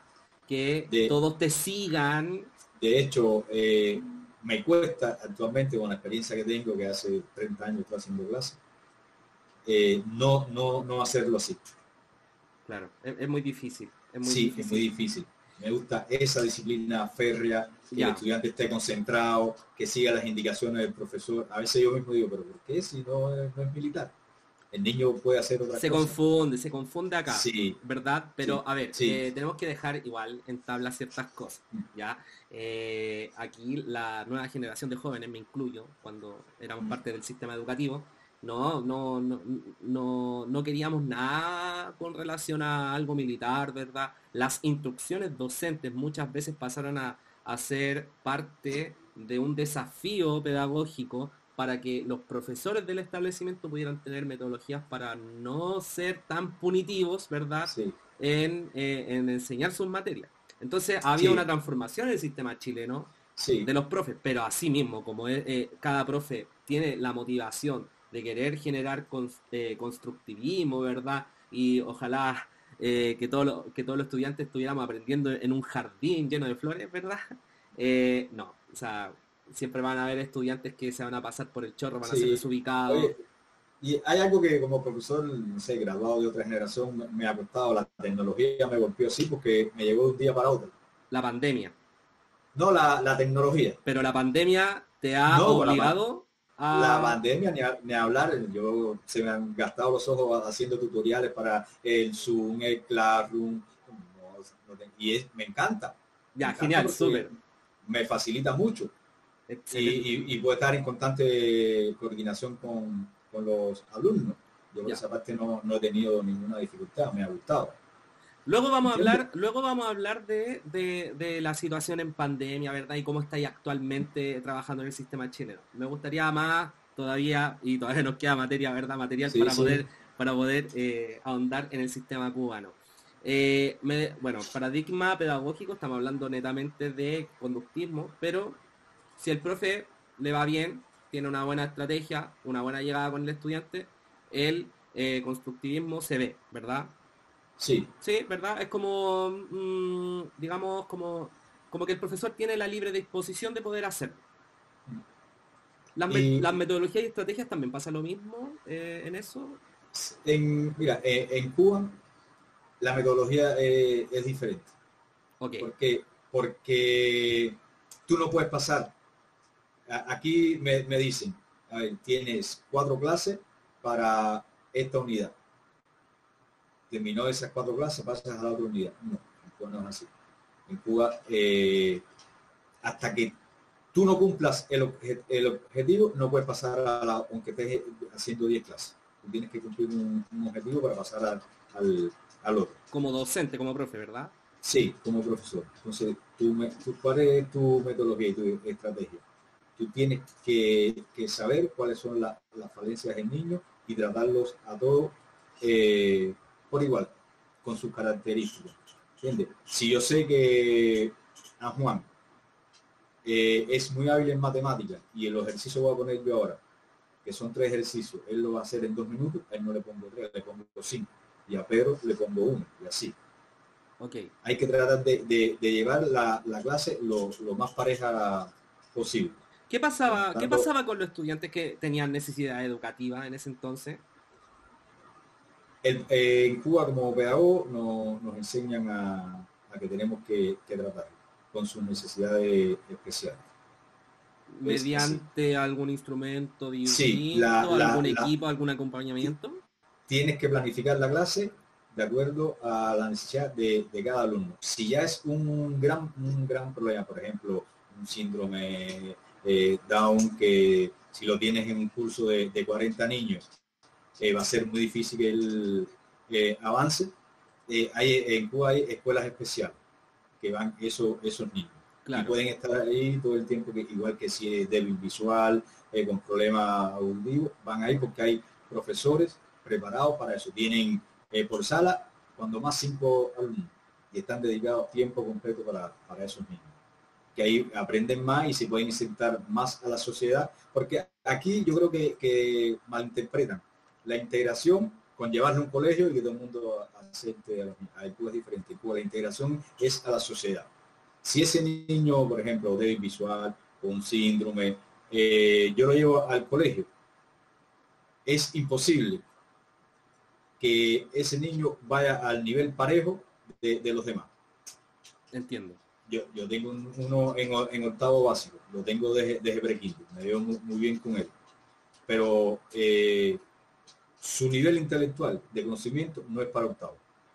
En Cuba, tú puedes tener la edad para estar en octavo, pero si tu nivel intelectual es de primero básico, segundo básico, siguen insistiendo ahí para que tú vayas ah, aprendiendo y atendiendo. Porque a lo mejor este niño lo vamos a graduar en cuarto medio, pero cuando sale no se va a poder insertar a la sociedad porque no tiene ningún conocimiento no existe En Cuba, el hecho de que quedas repitiendo más de dos veces en un curso expulsión. Estos niños, estos niños de necesidades especiales no. Ya, ok. Estos no. Los otros sí. Son, tienen dos opciones, o la escuela especial o Una. ser integrados. Una sola, están integrados en las escuelas especiales. Lo- la- lo- los colegios nor- normal, este tipo de, de niños no, lo, no los tiene. Tiene que ser que, que sea leve, lo que no sea una condición muy, eh, que no sea muy, muy profunda. Claro, si es una condición leve, por ejemplo, mm, digamos, Eh, ya un, un Asperger que tú lo puedas tratar y lo puedas ahí, ¿entiendes? Pero ya cuando llega a un nivel de, de autismo, claro. que no haya un especialista. El profesor sí puede hacer su magia, Y- tratar lo, lo básico. ¿Y Pero existen especialistas en, en Cuba? ¿Existe como Sí. el equipo PIE que se llama acá? No, hay escuelas, escuelas que es completo para eso. Ese tipo de niño ahí. Ok. Escuelas con, con todo, con todo lo- para niños débil visual, para ciegos, eh, sordos. Y ahí Eh, trabajan los profesores que están... Ellos, eh, hay una, eh, son profesores que son graduados de para educación especial se le, se le llama. Ok. ¿Qué es lo que pasa en la escuela tradicional? O sea, en la escuela tradicional solamente puede entrar el niño y se le detecta la, la condición, ¿verdad? Y como tú me Sí. dices, puede estar cinco Eh, años en eh, primero básico. Sí, Ya. Eso lo- se, se envía y ge- generalmente la, la escuela normal lo que más trata son problemas de lenguaje, que tengan dislexia, dislalia, Claro. eh, de- déficit atencional, ahí están los, los pedagogos, los de el, el equipo PIE, pero el profesor es el que eh, generalmente más trabaja con, con ese niño y tiene que hacer la- las clases eh, para, para ese niño también, el mismo profesor. Claro, en Cuba ahora la ventaja es que hay 25 niños por sala. El profesor está mucho más, eh, es más fácil hacer la, la clase con 25 que, que con 40. Es un estándar definido a nivel nacional. Sí, 25 niños por sala. Ya. Y eh, así, entonces el problema aquí de, de- de la integración, eh, yo estoy de acuerdo. Por ejemplo, el colegio de este, donde yo trabajo. Vamos a integrar a los niños, pero es una pérdida de tiempo que un profesor con 40 niños tenga, eh, por ejemplo, ya este que tengo yo con, con- con síndrome eh, bastante avanzado, que ya ni, ni sus mismos amiguitos, ni sus eh, no pueden jugar a la pelota con él Claro. que no, no puede. Entonces, los mismos niños lo van aislando, no lo están integrando. Eh, Claro, el equipo PIE va, trabaja con, con el niño, lo trata, pero al final, final no, no está siendo integrado, porque no está sociabilizando, porque los mismos amigos, vamos a jugar la pelota, no, él no puede jugar a la pelota, eh, no lo pueden tener ni, ni de arquero, a veces que es lo que más toma, el silbato, el, el, el árbitro para que más o menos se siente estimulado y no se sienta re- rechazado. Pero difícil, sí. en- Es uno lo ve en, la- eh. en las aulas, ¿verdad? Sí, es muy, muy, muy difícil. Si hubieran menos niños, quizás el profesor tuviera más, más posibilidad. Pero Te- con te 40 impacta- niños, ¿Te impacta que en el modelo chileno hayan demasiados niños por sala? 45 máximo, ¿verdad? Sí, yo he tenido hasta, sí, 42, 43 he tenido, sí. No, y en algunos colegios particulares Sí. subvencionados, ¿verdad? Ahí vamos, Eh, mira, eh, vamos haciendo cupos especiales. es- eso es otra. a ver, hay profesores que les cuesta encontrar trabajo. Y hay salas sobrepobladas de, de alumnos. Si tú pones 25 alumnos por sala o 20, esa sala de, de, de 42 tiene 22 niños por, y ya Mm. son dos profesores que pueden estar. Entiendo, e- eso pasa, ¿verdad? Porque en muchos casos, siendo súper claro, ¿verdad? Eh, en, los co- en las- en las dependencias particulares, ¿verdad? El sostenedor, que es el dueño de la escuela, eh, ve el billete, ¿verdad? Ve el Sí, business. Es así, es así. Y no, no, no, y tampoco, y una de las falencias más grandes que hay es que tampoco es eh, un profesional de la educación. Es un ingeniero comercial, es un otra, administrador, sí. ¿verdad? Cualquier cosa, El con que al- puso la plata para hacer el colegio. pero, pero algunos se salvan porque tienen algún postítulo en educación o algo Sí. por aquí que estudiaron Oye, educación. Pero no. Si, si, si parte por el ministro de Educación no es ni pedagogo. Eso pasa. De ahí, de ahí para pasa. abajo, nosotros tuvimos, hemos tenido ministros de educación, profe, eh, la presidenta del Senado, Yana Proboste, es profesora. Sí.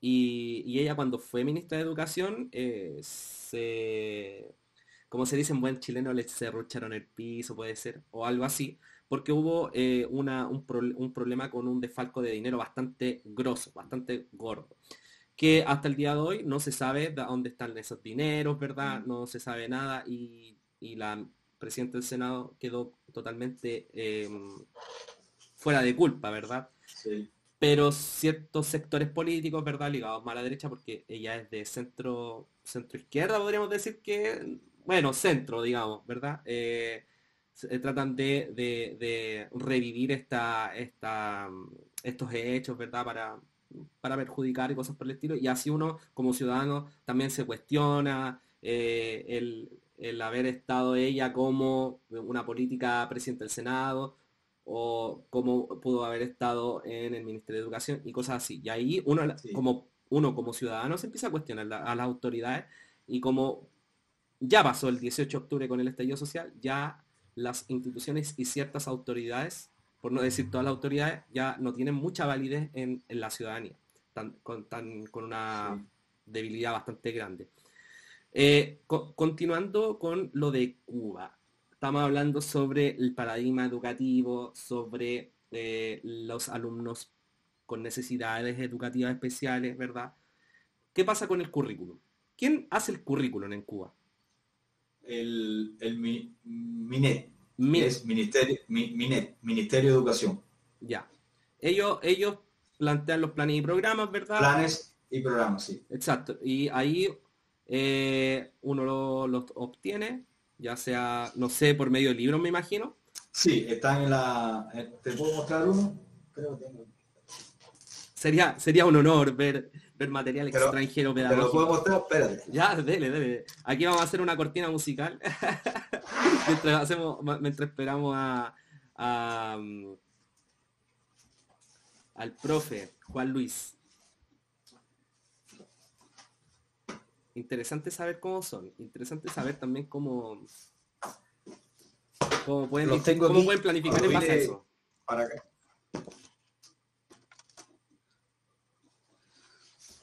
Aquí están. Cuando vine de, Cuba para acá, me, lo, me los traje. Te trajiste uno, excelente. muy bien, muy bien. La educación física. ¿Puedes ver ahí? Más a su derecha, más a su derecha. No, hacia la izquierda, hacia la izquierda, más a la izquierda. Ahí, ahí está perfectísimo.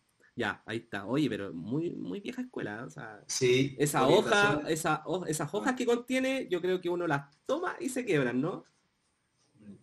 Excelente, qué bonito. Qué, bueno, qué bueno tener Estas algo son Orientaciones metodológicas y, estos son los, los programas. Esto orientación metodológica y programas. Programas. Ahí, ahí se encuentran los ejes, se encuentran los eh, objetivos, ¿verdad? De aprendizaje. Todo. comparando ese mismo texto con el chileno. no, eh, no, hay ¿no? hay comparación. ¿No? ¿Por qué? Es que aquí te lo, ahí te viene todo lo que tú tienes que hacer en clase. en el chileno también pasa lo mismo, en el, chileno también te guía. A, lo que voy, que esto es de estricto cumplimiento. Esto es lo que tú tienes que ah. hacer en la clase. Ya, perfecto. De, de hecho, a ver, mira, si lo puedes ver. Ve, aquí. ¿Puedes ver algo? Sí, sí, sí, sí. Ya, eso aquí te dice, en la clase 1 tú tienes que hacer ejercicios de, resistencia, que es la actividad. Y dentro del ejercicio de resistencia tienes que hacer resistencia media duración y tal ejercicio y en la página tal, entonces vas después acá y ves los ejercicios de resistencia que están y son los que tú tienes que hacer en la clase. Wow. Así, son de, estricto cumplimiento y eso es para todas las asignaturas. Allí sí no te dan la, posibilidad de contenidos mínimos obligatorios. No, no, no existe esa posibilidad de contenido mínimo obligatorio. No, Mira, tienes que cumplir por, porque hay una prueba ministerial que para tú pasar de curso, esa evaluación nadie la ve. Porque esa final de curso la envía el Ministerio de Educación. Llega a las 7 de la, a las 7 de la mañana a todos los colegios, en sobre sellado, se entrega y después se, el Ministerio de Educación es quien la revisa. Ok, y tiene que ser Me imagino Sí, que esa sí. evaluación es lo mismo que me estás mostrando, ¿verdad? El de Si estricto no dices esto, si no dices esto, el niño no va a pasar de curso.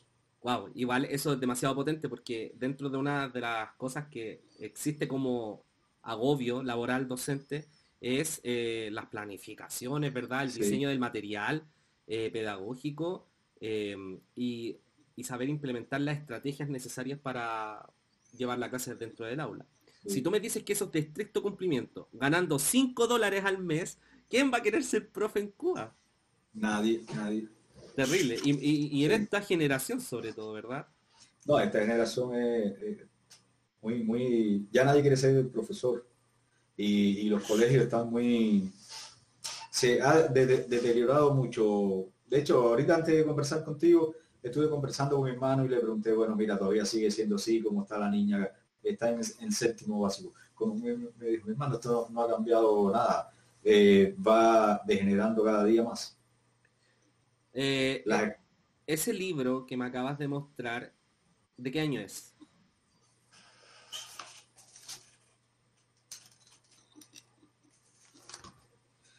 89. ¿Y ese libro del año 89 es lo mismo que están viendo hoy? Sí. Exactamente tal cual. Me imagino que debe estar digitalizado ahora. Sí, sí, yo, yo lo tengo, si quieres te los puedo enviar. Sería un honor tenerlos, ¿verdad? Para poder Sí. analizarlos, compartirlos, ¿verdad? De- Deje bu- buscarlo y, y tengo hasta el de educación especial, que es para este tipo de escuela que te digo, de escuelas de niños con eh, necesidades especiales. Claro, claro. Wow. A ver, aquí puedes ver la editorial. Aquí, Sí, sí. Pueblo y Educación. Esa es la, la editorial. La misma editorial que hasta el día de hoy está eh, realizando los planes y programas. Así mismo. Pero, pero te voy a volver a repetir la pregunta. No te puedo creer que algo del año 89 se esté impartiendo hoy al año 2021 en Cuba. Es lo mismo, tal cual. Sí, sí, este, a ver cuándo fue. Pero ¿dónde está la actualización? ¿Dónde está la actualización de contenido ahí? es que no, no, no, no la hay. Cuba no, no, a ver, estos mismos, ¿por qué están estos mismos planes y, programas? Porque eh, ha dado buenos resultados, Cuba no se ha insertado al, al mundo. Yo le, el, el otro día a mi sobrina, tío, ¿vas a hacer clases? Sí, mamá, voy a hacer clases. Ah, ya terminé mi, mi teleclase. La teleclase le hice ella porque se la dan por la televisión. Es un programa que tiene implementado Cuba. No da hora, de siempre. Entonces con la pandemia no hubo problema. Ya van a hacer las teleclases.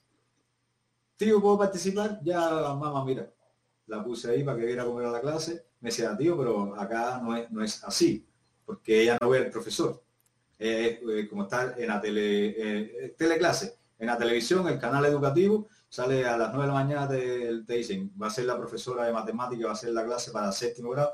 Todos los niños de Cuba a las 9 de la mañana están conectados al canal educativo para ver la clase, pero no tiene profesor para si tiene duda.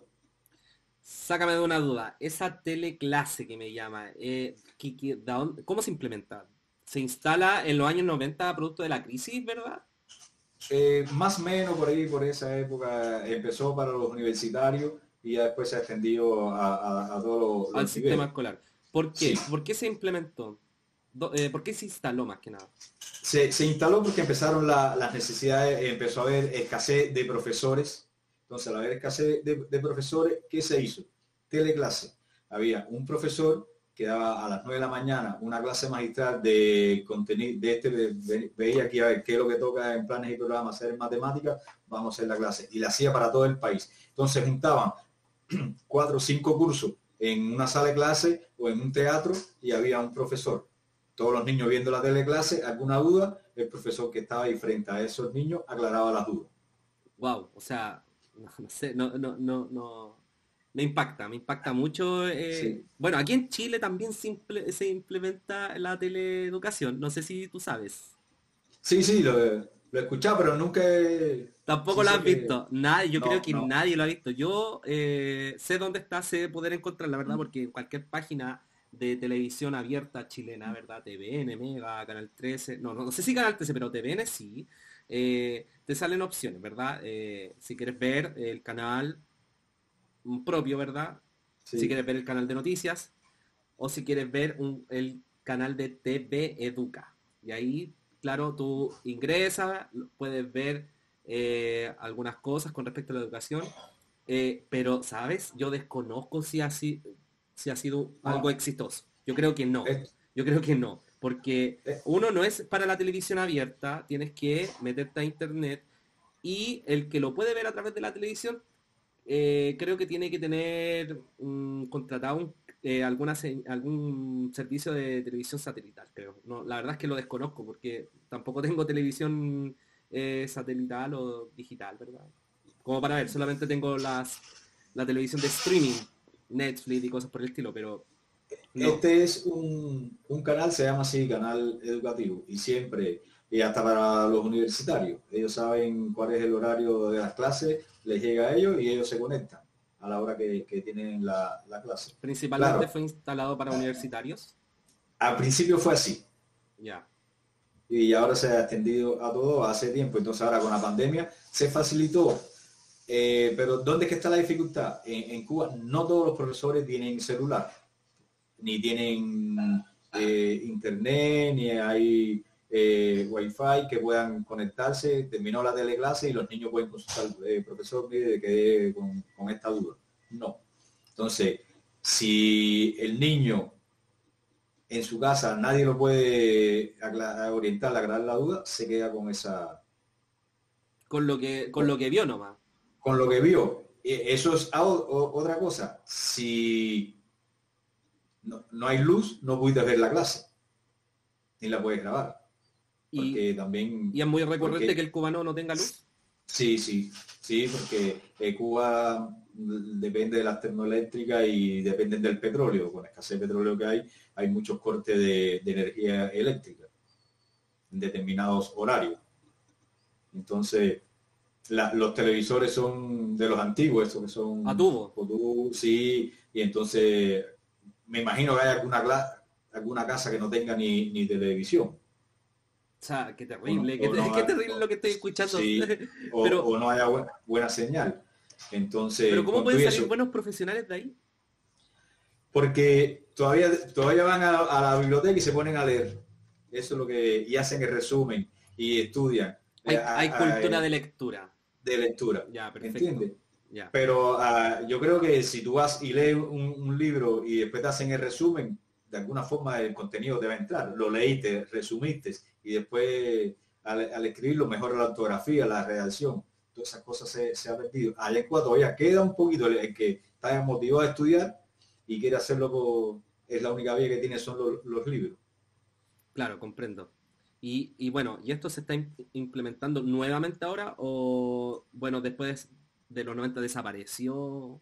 ¿Cómo fue el tema de la tele, teleeducación, teleclase? No, una vez surgió la tele la teleclase en este canal educativo, nunca más se, se ha quitado porque hay mucha falencia de profesores. Y como te decía, eh, era más fácil para el Ministerio de Educación que alguien diera una clase de magistral del programa de educación y después los niños aclararan con, los profesores.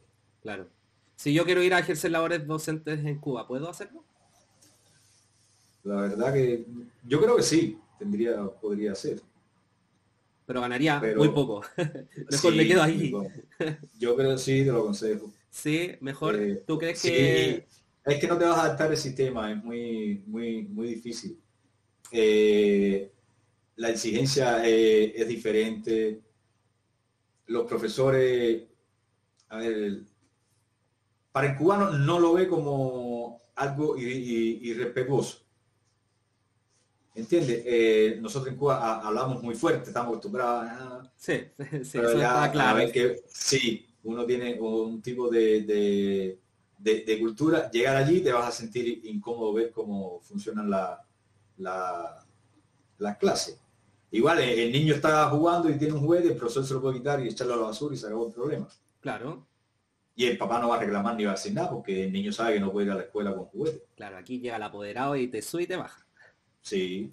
De hecho, eh, mi hermana, ya mis, eh, los sobrinos, los hijos de mi hermana ya se terminaron. Están. Y cuando la maestra dos o tres días no mandaba la tarea, mi hermano iba a pedir la explicación a la maestra, ¿por qué no manda tarea? El niño tiene que darse tarea para la casa. Es así. Claro, porque si no el niño está aquí revoloteando, que es una cosa que no, pasa. Y, y para ellos no, no, no entendían cómo el niño va a estar en la escuela y sin hacer ninguna después para la casa ninguna tarea, ningún trabajo. Nos criaron así, había que mandar tarea para la casa porque tú tienes que aprender, tienes que estudiar en la casa. No, aquí, aquí progresivamente se ha ido quitando eso, se ha ido quitando el, el, hecho de mandar tarea a la casa, ¿verdad? Cada vez el estudiante debe tener menos trabajo eh, en la casa porque por algo hay educación con jornada completa, ¿verdad?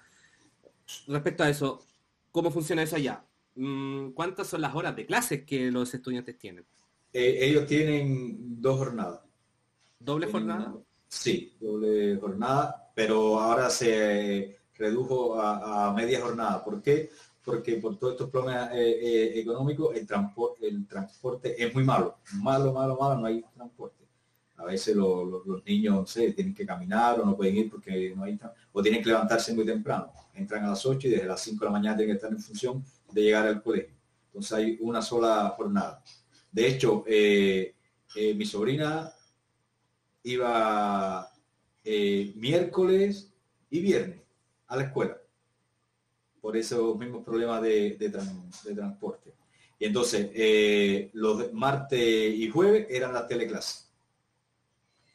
Coméntame un poco sobre si el régimen sabe esto y qué acciones hace para poder solventarlo. O no puede, derechamente no puede. No puede, no, no puede, no puede. No, no puede. Es una cosa de que sí o sí hay que cambiar, hay que, no sé si derrocar el sistema, pero ¿qué se puede hacer?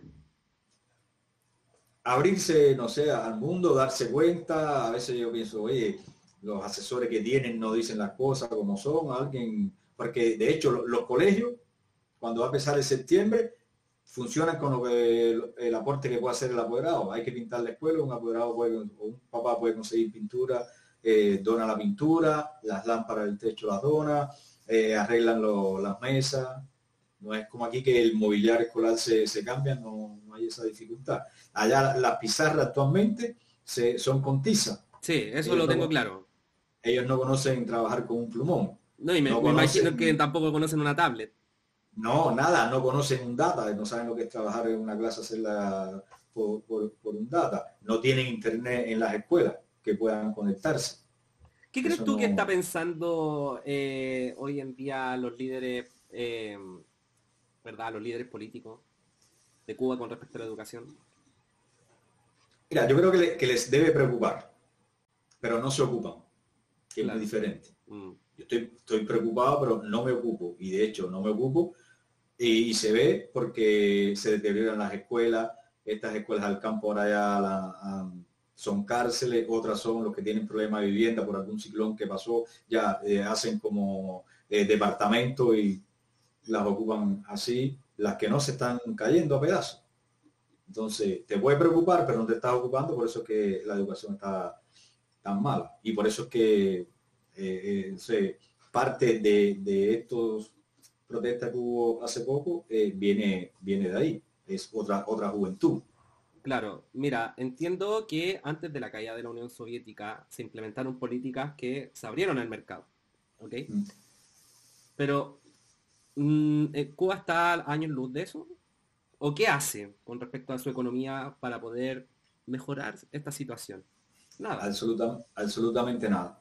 O sea, como tú mismo me, me, dices que es una economía que está planificada, Mm, quizá, no sé, la plata se la estén llevando, vulgarmente hablando. a ver, ellos la planifican, pero no, a ver, no, no se ocupan después. A ver, nosotros hace unos, unos años allá atrás fuimos y decían que iban al campesino, iba la, la, la, tierra en usufructo para que tú la, la, trabajaras. Perfecto, tú me das a mí la, tierra para que yo la trabaje, para que yo produzca y pueda vender esos productos. Okay pero al final no, no es así. ¿Por qué? Porque tú metes la tierra, yo sembré cebolla, y tú como Estado me dices, ¿y de dónde tú sacaste la semilla para cebolla? ¿Y por qué hubo tanta producción de cebolla si yo no te di la semilla? ¿Y el fertilizante de dónde usted lo sacó? Y entonces empieza a cuestionar y al final, ¿qué es lo que hacen? Te lo indemnizan todo, te lo quitan todo y, no te dejan ni, ni venderlo. Tienes que dárselo al Estado y que el Estado sea quien venda esa, esa producción. Pero tampoco te la paga. demora en pagártela. Entonces, ¿qué es lo que hace? No quiero nada, no trabajo la tierra. Entonces, eso es lo, lo que ha pasado. Te lo expropian, prácticamente. Te lo expropian y lo quieren centralizar todo y te lo cuestionan todo. Ya, hubo un tiempo atrás que para mejorar la, la alimentación, ya, cada cual puede abrir un restaurante, cualquier, una pizzería, no sé. La gente empezó a hacerlo y empezó a, a prosperar. Claro, al final, le de, como todo lo que hay es del Estado, los productos que tú vendes en tu pizzería, la harina, si yo no te la vendo en una tienda, ¿de dónde salió la harina? Tienen que haberse robado en algún lugar que el Estado tenga la harina. Mercado negro. El mercado negro, pero ese mercado negro es del Estado. todo no, del no es co- sí, porque todo es el Estado. No es como acá que tú puedes un mayorista y comprar las cosas o importarlas Y después venderla, No. Y venderla. Allá no, allá como todo el Estado. Y si yo estoy haciendo pizza, de algún lugar saqué la harina, el aceite, el azúcar, porque para hacer ese volumen. Sí, Si pero yo a no ver, lo vendí, eh, digamos que el mercado negro en Cuba se genera productos de que mm, mm, si yo quiero comprar, por ejemplo, un saco de harina eh, para hacer pan, me van a dar un saco de harina, pero no dos ni tres. Entonces yo no puedo No. sobreproducir para poder aumentar mis ventas, ¿verdad? Así. Si en ese es en el caso que esté en el mercado la, la harina. Claro. Pero si yo necesito dinero, lo que voy a hacer es ir al mercado negro a comprar harina. Y voy a producir pan de manera clandestina, Sí, con el cuidado, ¿verdad?, de que no me pillen. así. Oye, pero, Pero- esto es prácticamente como vender droga. Así, pero al que tú le compraste la harina en el mercado negro, se la robó al Estado. Se la roba. Se la roba al Estado, porque no la puedes sacar de ningún lugar, porque Wow. todo es del Estado. Pero, a ver, ¿cómo, cómo lográis robarle al Estado? Muy fácil. Como todo es del Estado, si yo trabajo en una panadería del Estado y mi salario es mísero, ¿qué es lo que hago? Eh, le echo menos harina al pan para hacer el mismo pan, Ya. le echo menos aceite al pan para hacer el mismo pan, Y lo aplasto, bien aplastado para que sea bien. aplastado y todo eso que eso es lo que vendo en el mercado negro. Wow. Entonces, le robé la harina al Estado, el aceite, el azúcar, porque el Estado fue quien me lo dio. El pan sale con muy mala calidad y es el Estado quien lo vende. Y así, así funciona todo, todo. Trabajas en, en un hotel, en el bar de un hotel. Ya. ¿Qué, qué es lo que hacían la gente? Eh, llevaban escondidas su botella de ron para pre- preparar los traguitos, preparaban los tragos, los cobraban. Cuando se acabó su botella de ron, era que empezaban a vender la botella del Estado. Pero a ver, si yo quiero comprar, o a ver, no, no si quiero comprar, si quiero, a ver, instalar un, un bar, ¿verdad? Sí, Ya, yo eh, me titulé de bartender. Eh, eh, eh, se instala el bar, ¿verdad? Eh, recurro al Estado para poder tener alcohol. El Estado debe tener alguna mm, distribuidora, oficina, no sé, mercado, ¿no? ¿Cómo funciona No, ese, él- ese enlace, ese vínculo? te dará la, la patente. Lo demás, tú, tú puedes ir a, a comprarlo a cualquier tienda, pero mm, no, No no, son, no- no son tiendas mayoristas. Ok, o sea, puede- eh, debes comprarlo al valor unitario, Así. pero puedes comprar un stock limitado o puedes comprar lo que tú deseas. No, limitado el, el stock. Y cuidado, no te pongas el precio, no te puedes pasar de este precio, nada más puedes comprar eh, dos botellas de ron y una caja de cerveza. Listo. De hecho, hubo una época que, que pusieron, autorizaron a que la gente pusiera restaurantes en sus casas y decían, nada más puedes tener dos mesas de cuatro personas. Totalmente regulado. Sí. ¿Para qué? ¿Qué voy a hacer yo con, con, por ejemplo, cinco mesas de 20 personas? No me voy a ganar nada. Mm, pero a ver, alguien que esté estudiando, ¿verdad? Economía, finanzas, eh, administración de empresas en Cuba, mm, ¿qué puede hacer? ¿Qué, ¿En qué puede ejercerla? Si, si va a trabajar en Cuba, sí, si va a salir de, de Cuba, ¿no?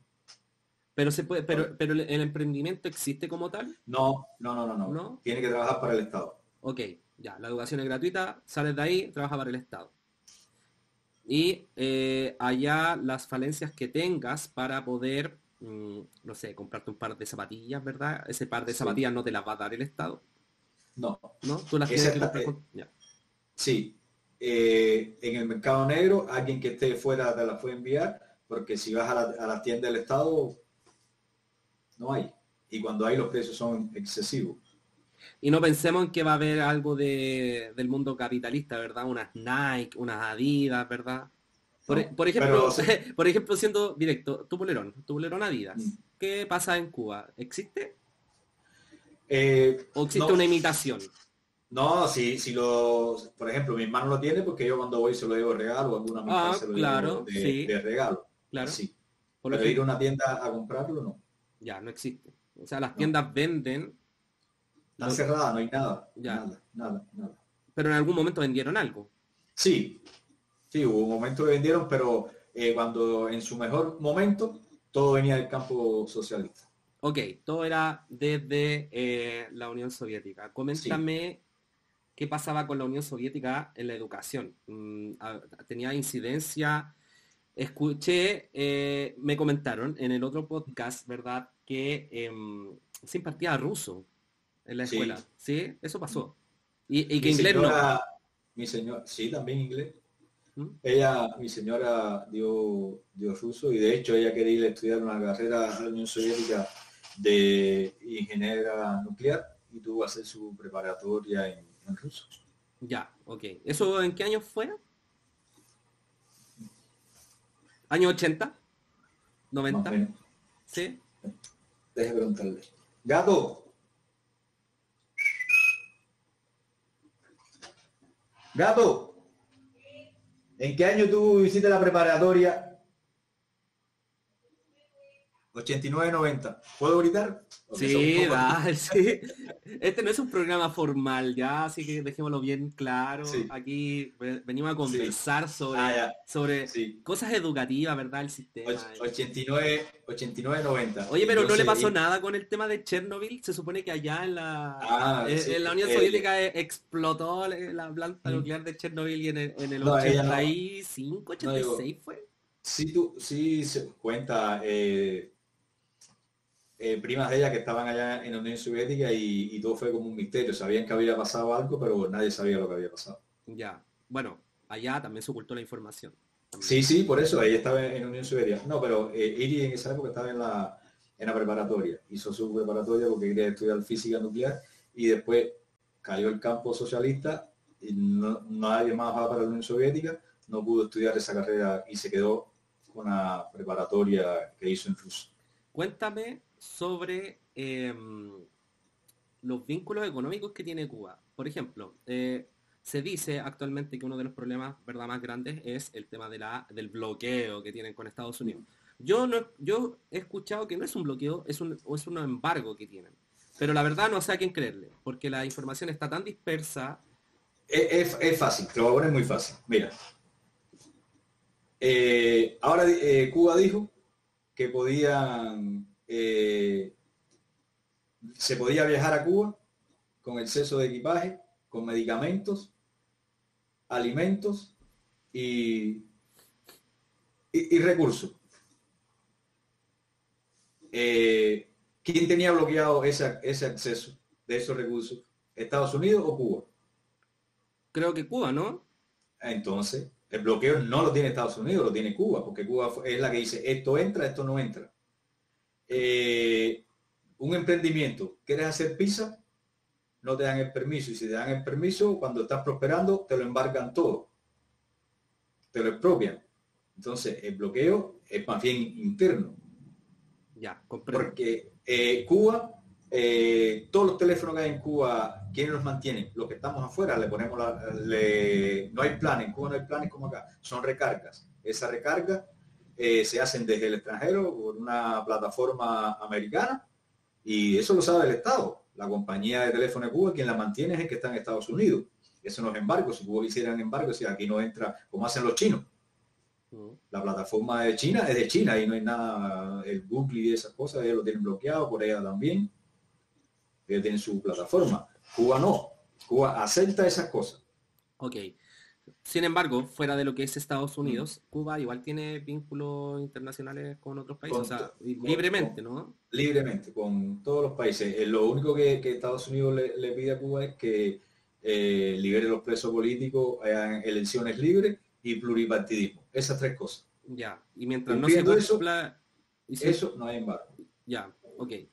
Pero, pero la orden de embargo está porque esas tres cosas no se han cumplido. No se han cumplido y, Estados Unidos eh, permite que vayan eh, americanos a, a, Cuba y pero ¿qué es lo que les, dice? No te hospedes en los hoteles, porque los hoteles son del Estado y ese dinero va a ir para el Estado. O hospédate en casas o en hoteles particulares. No los hay. Entonces, ¿por qué no hay hoteles particulares? Eh, Estados Unidos no, es el que está poniendo ese embargo dentro de la isla, es Cuba. Pero, pero lo de quedarse en casa, yo he escuchado que es válido, se puede hacer, pero es algo obviamente legal, pero es eh, como del boca a boca, ¿no? Si tú llegas, por ejemplo, si yo llegara a La Habana mm, y quisiera no hospedarme en un hotel, eh, me imagino que dentro de un bar o en alguna circunstancia. Te lo van a decir, desde aquí mismo te pueden recomendar y tú llegas allí y lo, y lo saben todo. Entonces, eh, si eso está pasando, autorízalo, legalízalo, darle posibilidad a esas personas que reparen su casa, claro. que pinten su casa, que tengan mejores condiciones. ¿Para qué? Para que acoge el turismo. Y ahí la economía va a mejorar. Esa persona va a tener mejor solvencia económica, menos necesidades. Ya, pero si yo quiero arreglar mi casa y yo le pago al maestro, ¿verdad? Si quiero arreglar mi casa. No, olvídate, de eso. No, olvídate de eso. No hay. Te lo voy a poner sencillo fuiste a Cuba, mm. se, te cayó un botón de la camisa, se te perdió. Tienes que regresar sin botón porque no hay ningún lugar donde puedas comprar un botón. A ese nivel de una aguja para poner el botón y el hilo. El, hilo. No lo vas a encontrar en la esquina, en ningún lugar. ¿Pero es por desabastecimiento o es porque el, eh, es el mercado negro a donde tú tienes que recurrir? no simplemente no hay nada. Eso, eso no lo hay ni en el mercado negro, ni en tienda, ni, en nada. Wow. Yo hace poco, ayer mismo, conversé con mi mamá. Le dije, mamá, eh, estamos viendo un ir a hacer un envío de medicamentos, que de medicina y eso. Que... Me dijo, mira, antes de comprar las medicinas, cómprame cepillos de dientes y manda. No tienen, no hay. No existe. No existe. Eso es, son lujos y son cosas básicas. ¿Y cómo lo hacen para poder vivir? yo muchas veces Cuba la pasta en el dedo y te la daba con el dedo. Pero tenías pasta. Cuando había, cuando no era bicarbonato, o si no con limón, o a ese nivel era que, vivimos en, por los años 90. Wow. El, es así. El, régimen ha sido estricto en eso, en, desplomarlo todo, ¿no? Sí, yo creo que, eh, y los mismos recursos de Cuba, no se, la, la, tierra de Cuba están vírgenes, no, no se explotan. Entonces todo es la caña azúcar, ya ni, hay central y todo es porque, no, porque el imperialismo por el bloqueo, el bloqueo no, no, le da posibilidad a la gente que trabaje.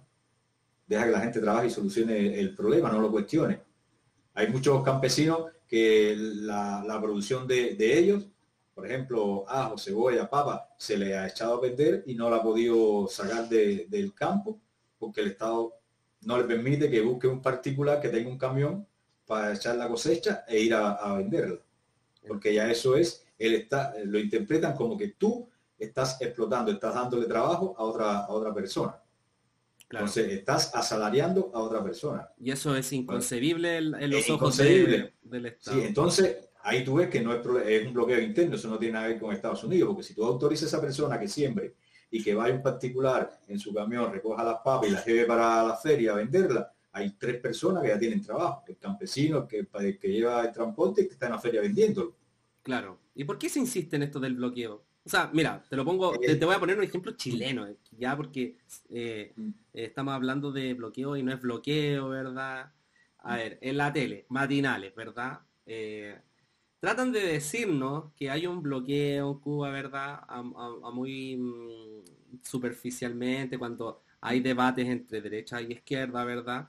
y eh, no sé, eh, algún personaje, ¿verdad? De la derecha tira un, un comentario, ¿verdad? Ofensivo hacia Cuba con la realidad que está pasando y en apoyo al pueblo cubano, ¿verdad? Sale cierto candidato comunista, ¿verdad? Diciendo que, claro, que esto es difícil, ¿verdad? En un régimen donde eh, tiene un bloqueo hacia Estados Unidos. Pero tú me estás diciendo que no hay bloqueo, o sea... Pero es que ese mismo que lo dijo, hay que preguntarle, explícame cuál es el bloqueo, porque ni ha vivido en Cuba, ni ha ido a Cuba, ni sabe, estoy seguro que no sabe la realidad de Cuba, porque si hubiese visitar a Cuba, fuera Cuba, y vivir en Cuba se va a dar cuenta que no es bloqueo. Yo creo, yo creo que es más que nada porque los turistas en Cuba em, tienen obviamente mucho más privilegios que el ciudadano cubano, ¿no? Por supuesto. Mira, te voy a poner un ejemplo que no es de, de bloqueo. Ir y yo vivimos acá, nos nacionalizamos Chile. Hace como 10 años me nacionalicé por una simple razón. No podía viajar a ningún lugar. Quería ir a, a Brasil, dale para allá a pedir visa para Brasil. Porque como cubanos nos exigen entrar con visa a cualquier lugar. Claro. Entonces, para evitar todo, todo ese tema, nos nacionalizamos y ya podemos viajar sin, pedir visa. Eh, después que yo estoy acá, es que he podido ir a Cuba, a centros turísticos, viajar por Cuba. En una ocasión quisimos, eh, nos gusta bucear y esnoquear y queríamos esnoquear y bucear y fuimos a un centro turístico que está en, en Final del Río y quisimos tomar un barquito que iba con todos los extranjeros que estaban allí, que iban a bucear, y no nos dejaron subir al barco. Porque, porque eras cubano. Porque era cubano, pero yo soy cubano, te estoy pagando en dólares, los mismos dólares, le, decía ahí el caballero, mis dólares valen lo mismo que vale del extranjero. Estamos aquí, mira, yo vivo fuera del país. Estoy aquí como cubano porque ustedes me exigen que aunque esté nacionalizado como chileno, tengo que entrar con pasaporte a la isla. Con pasaporte cubano, no chileno. Yo tengo que llevar los dos, pasaportes. Salgo de aquí con el pasaporte cubano y entro a Cuba y saco de Cuba con el pasaporte, eh, disculpa, salgo de aquí con el pasaporte chileno, pero a Cuba tengo que entrar y salir con el pasaporte cubano. Tengo que llevar los dos pasaportes.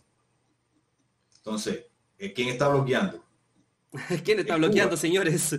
Sí, no me, ¿Quién me bloqueó a mí? No fue Estados Unidos, fue Cuba quien no me dejó subir ¿Por qué? Porque si me voy a robar el, barco para irme para Estados Unidos, señor, si yo vivo fuera de Cuba.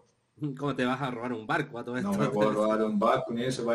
no, si quieren, tienen que ir nadando detrás del barco. pero ustedes piensan que nosotros somos perros para ir nadando detrás de, la lanchita porque para ir a, bucear o a snorkear. Y no, nos, dieron, no pueden ni, ni, poner un pie en el, en el puente, en el espigón donde estaba el, barco, en la lanchita que iba a salir.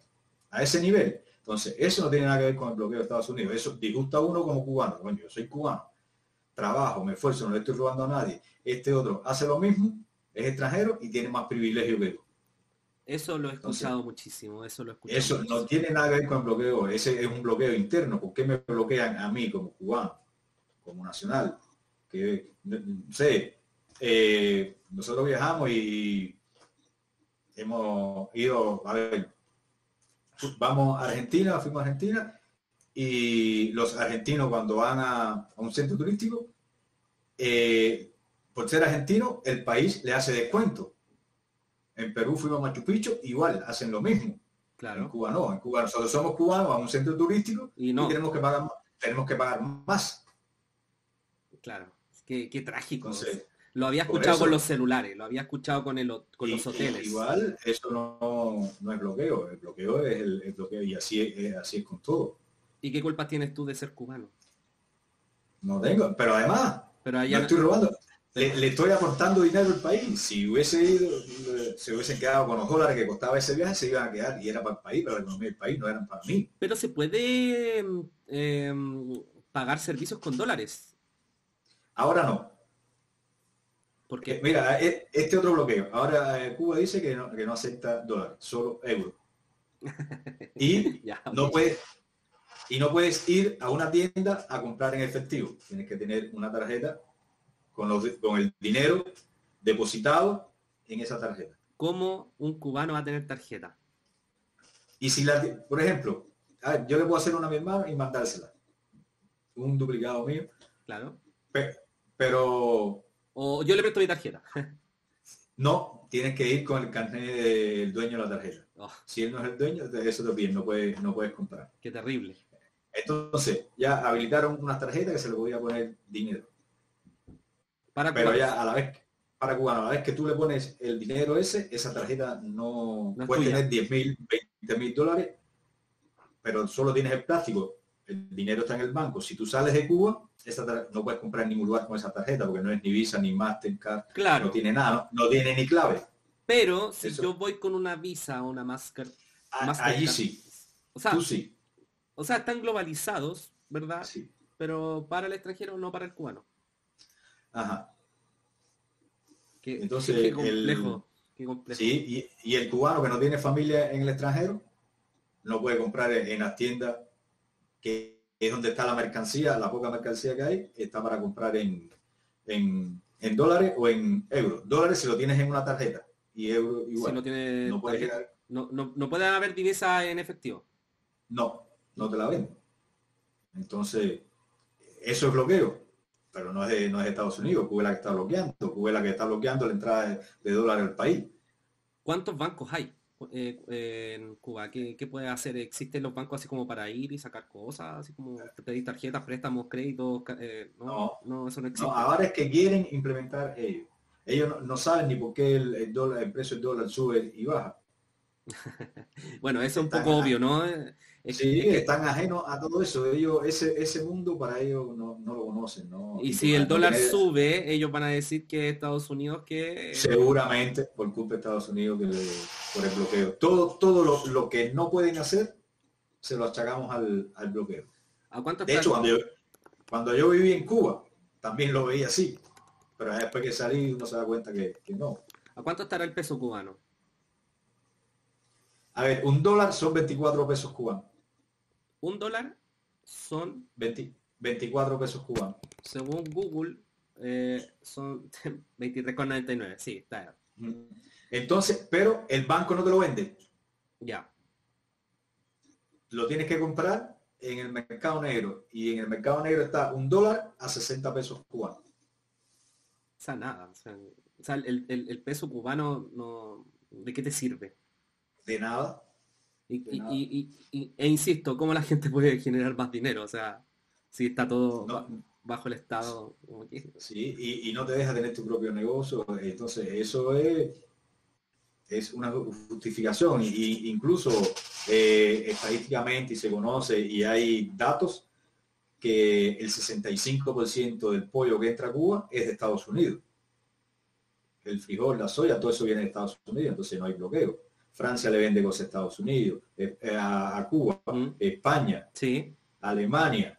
Entonces, Me imagino no que China también tendrá tra- tratado Ah, con... por supuesto, y Rusia también, entonces México también, entonces no hay bloqueo. Porque todo eso que, que entra, ¿dónde lo, lo tienes? Lo que tú importa, ¿dónde, ¿qué haces con eso?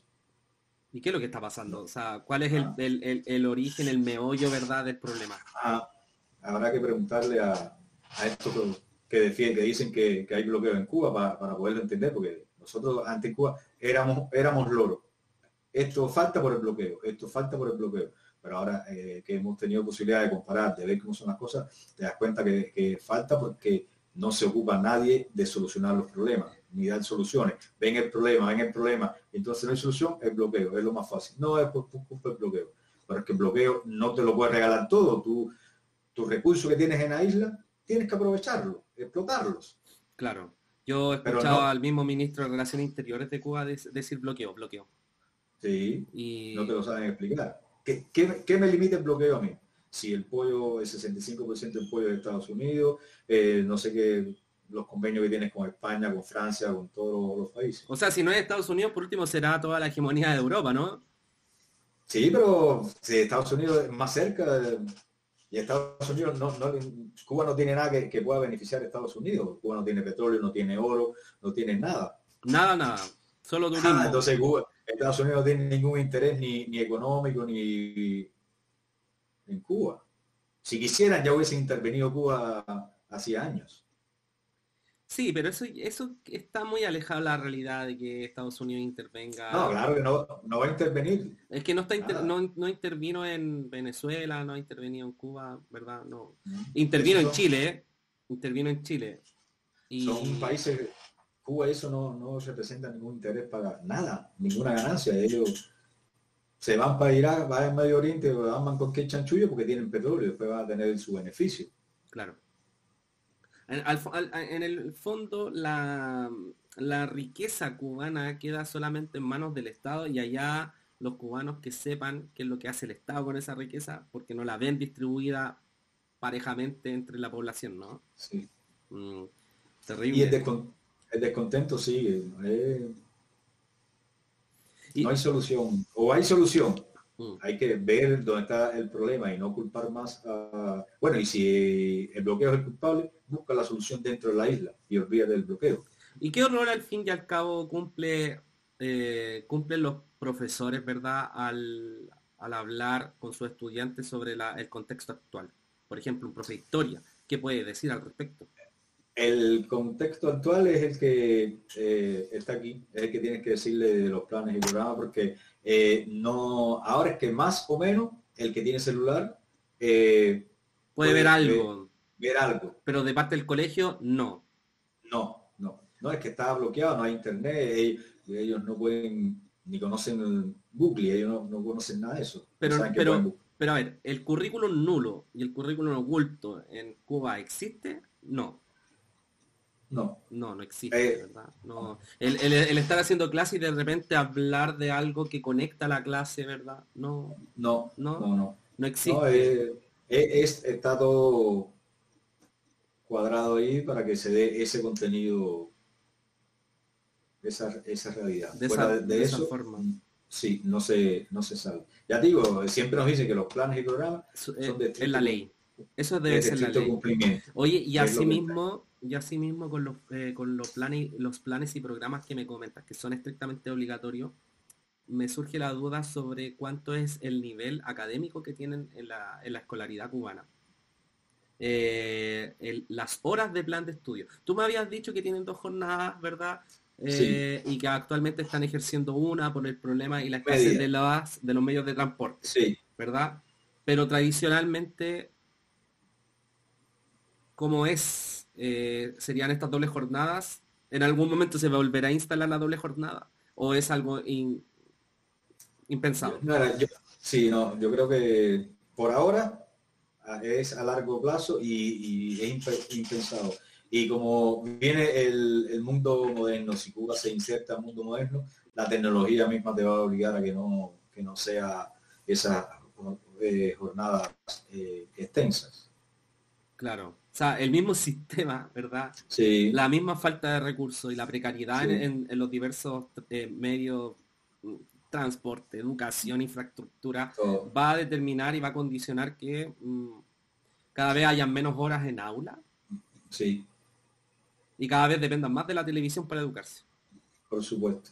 En Cuba tiene que ser así. De hecho, es así, ya te digo, mi sobrina iba dos días a la semana y los otros era la, teleclase. Entonces cabe destacar que la responsabilidad de los estudios, ¿verdad? Ya pasa a ser parte más de los padres que de los mismos profesores. Porque si el interés que, ya, ya, el interés que, tenga la familia, eh, así va a ser el éxito del, del estudiante. Así tal cual. Y bueno, mm, a ver, dentro de esto mismo, ya hablando de la misma crisis, ¿verdad? Que hay. ¿Qué sistemas hay para medir la evaluación? No, el único sistema que hay es el, sistema de, puntaje según lo que, lo que tú hagas en, la, en las evaluaciones que te den. Y ah, me imagino que ya no sean tan exigentes como, como antes. Prácticamente y los universitarios lo que estaban haciendo era más o menos nivelando el, el año y, empezando el otro. Por ejemplo, ahora en pandemia, como hubo mucho tiempo sin ir a, la, a, la, universidad, ¿qué lo que hicieron? Eh, trataron de, nivelar las asignaturas, los que estaban en tercer año de, de cuarto y empezaron quinto. Y así. O sea, a ver, mm, lo único instrumento de, para medir la, mm, el nivel de aprendizaje, ¿verdad? En Cuba serían las pruebas que entrega el, Ministerio de Educación cubano al final del año. Y las que hacen los, colegios. Eso nada más. Y también la, evaluación, la prueba para poder transitar a la universidad. Sería otro, otro instrumento. y no hay más porque Cuba tampoco compite, bueno, ¿qué va a competir? Creo que esa palabra no existe, pero eh, ¿qué va a mm, instalar, verdad? O qué, no, no instalar, sino ¿qué va a efectuar evaluación para compararse y estar en algún ranking? No existe. No, no, no. ¿Y cuál, y cuál, y cuál es la base de, todo esto? O sea, ¿de dónde tú puedes sacar mm, datos? Mira, eh, simplemente son datos muy, muy generales, como son los mismos datos del bloqueo. Todo el mundo dice que estamos bloqueados, pero no hay datos así. ¿Y cuáles son los datos que pueden sacar? Eh, que lo, generalmente lo que sacan. Eh, en el plan quinquenal, en el año 2000, hubo 5.000 médicos graduados, 300 ingenieros, al final te dan toda esa estadística de la cantidad de personas que se, de profesionales que se, que se graduaron. Pero ¿cómo? ¿Y qué nivel? No. De hecho, mira, aquí en Chile los médicos cubanos que, vienen cuando van a revalidar su título, ¿Mm?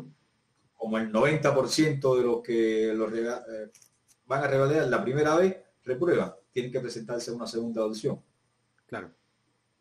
Y entonces ahí tú ves, eh, somos una potencia médico, pero cada vez que van a revalidar el título,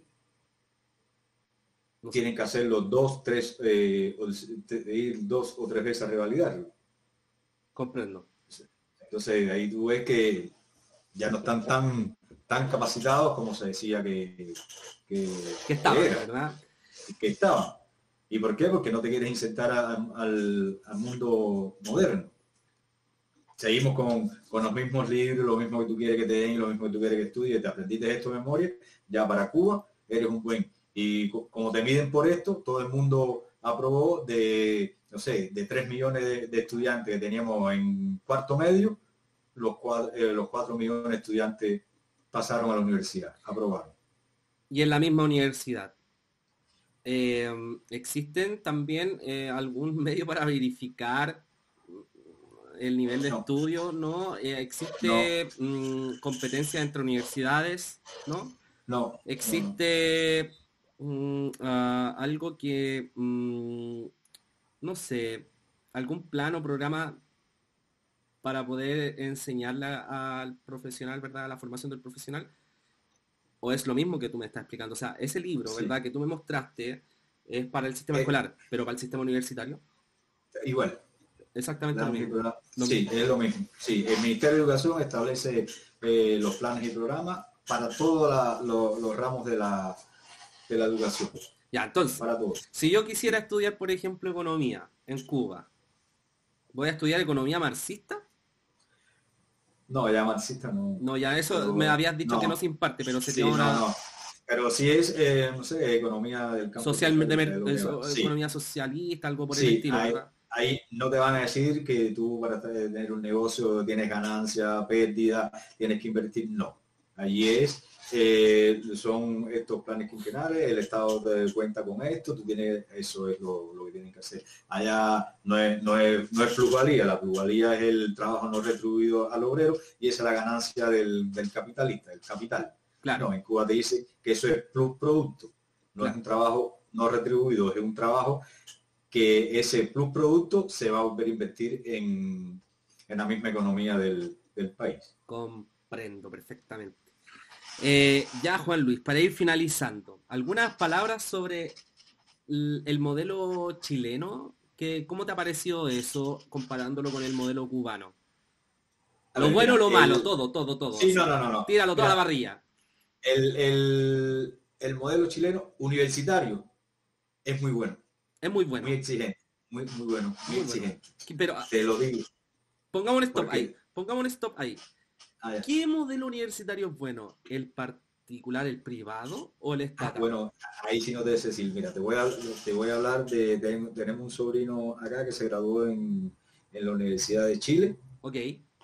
Él estudió, eh, vino de, Cuba, de la universidad, estaba en la CUJAE, que es la universidad donde se estudia ingeniería, eh, estudió ingeniería eh, eléctrica en telecomunicaciones y vino en cuarto año de, Cuba para acá. Lo pudimos sacar, vino y presentó su, malla, le dijeron sí, ya puede empezar en cuarto año, pero esta asignatura, esta y esta esta.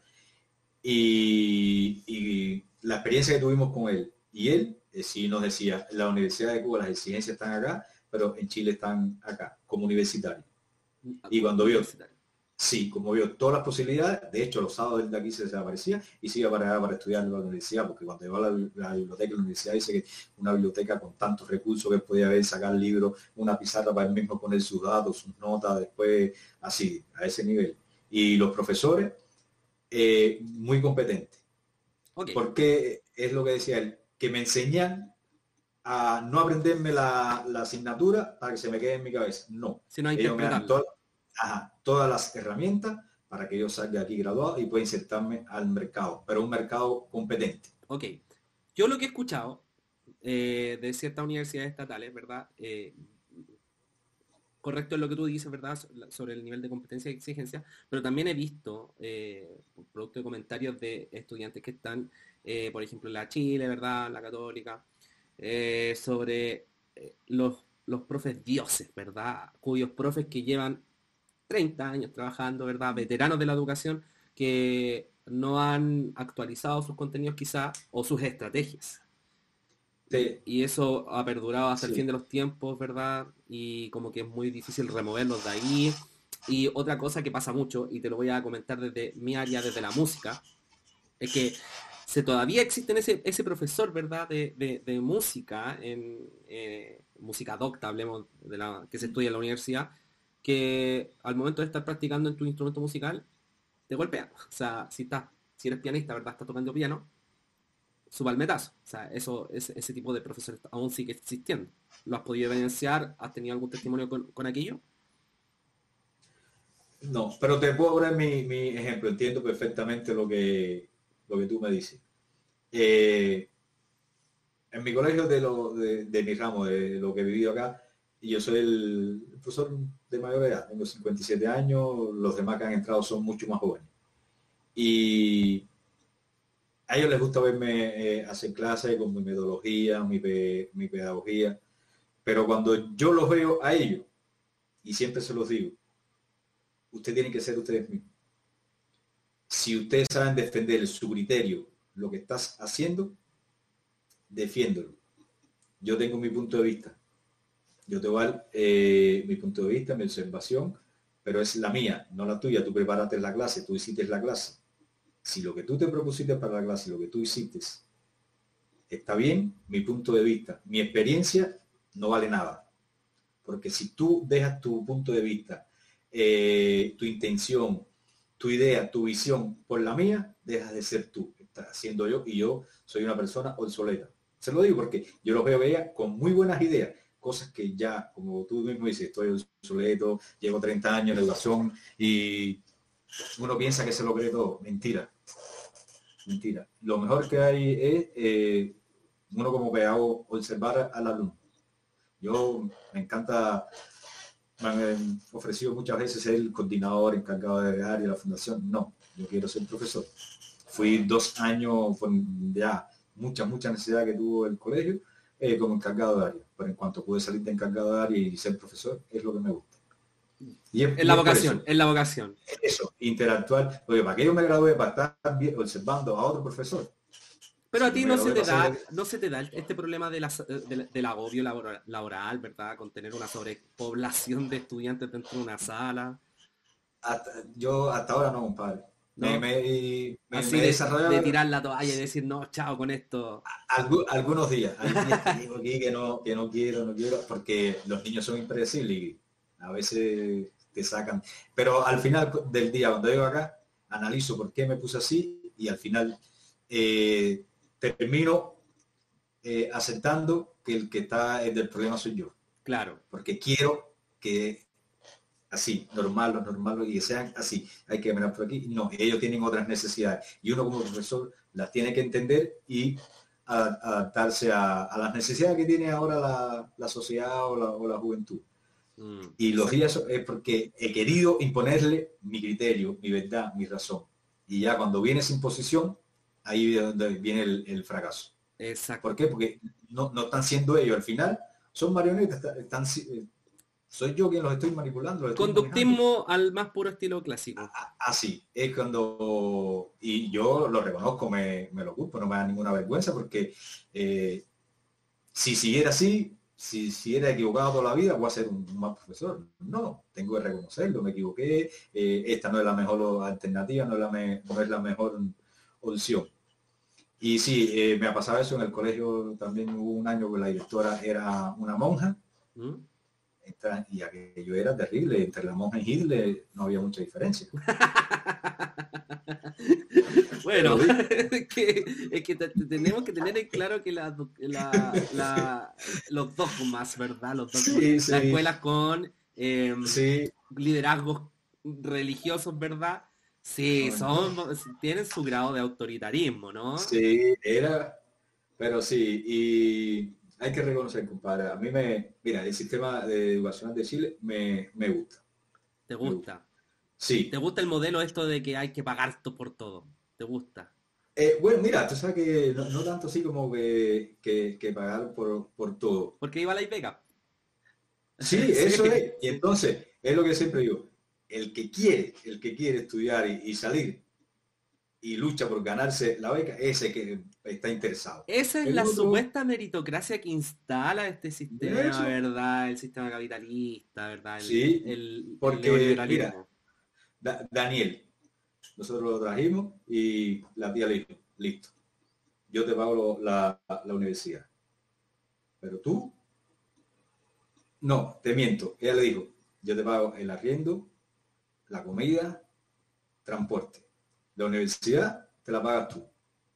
Para que tú veas el valor de las cosas. que tiene estudiar y las cosas. En la medida que tú, los 250 mil pesos que tú desembolses todos los meses de tu trabajo, tú vas a ver si vas a desembolsarlo en 10 años, en un mes, pues Claro. Cuento corto. Estudió tanto que eh, lo hizo los dos años, convalidó, recontraconvalidó y en un año y tanto ya había terminado. ¿Por qué? Porque era dinero salía todos los meses de, su bolsillo. Pero te hago una contrapregunta con eso. En los tiempos de hoy, en los tiempos de mi generación, ¿qué te pasa con, con romantizar e, esa, e, esa situación que diríamos que es indigna, que diríamos que no sé, cualquier cosa, ¿verdad? Para poder salir a manifestarnos, ¿verdad? Eh, romantizar la violencia, eh, la indigna, eh, lo indigno que es estudiar en Chile, ¿verdad? De estar trabajando y estudiando y no poder estudiar y dedicarte netamente a los estudios, ¿verdad? ¿Qué te pasa con eso?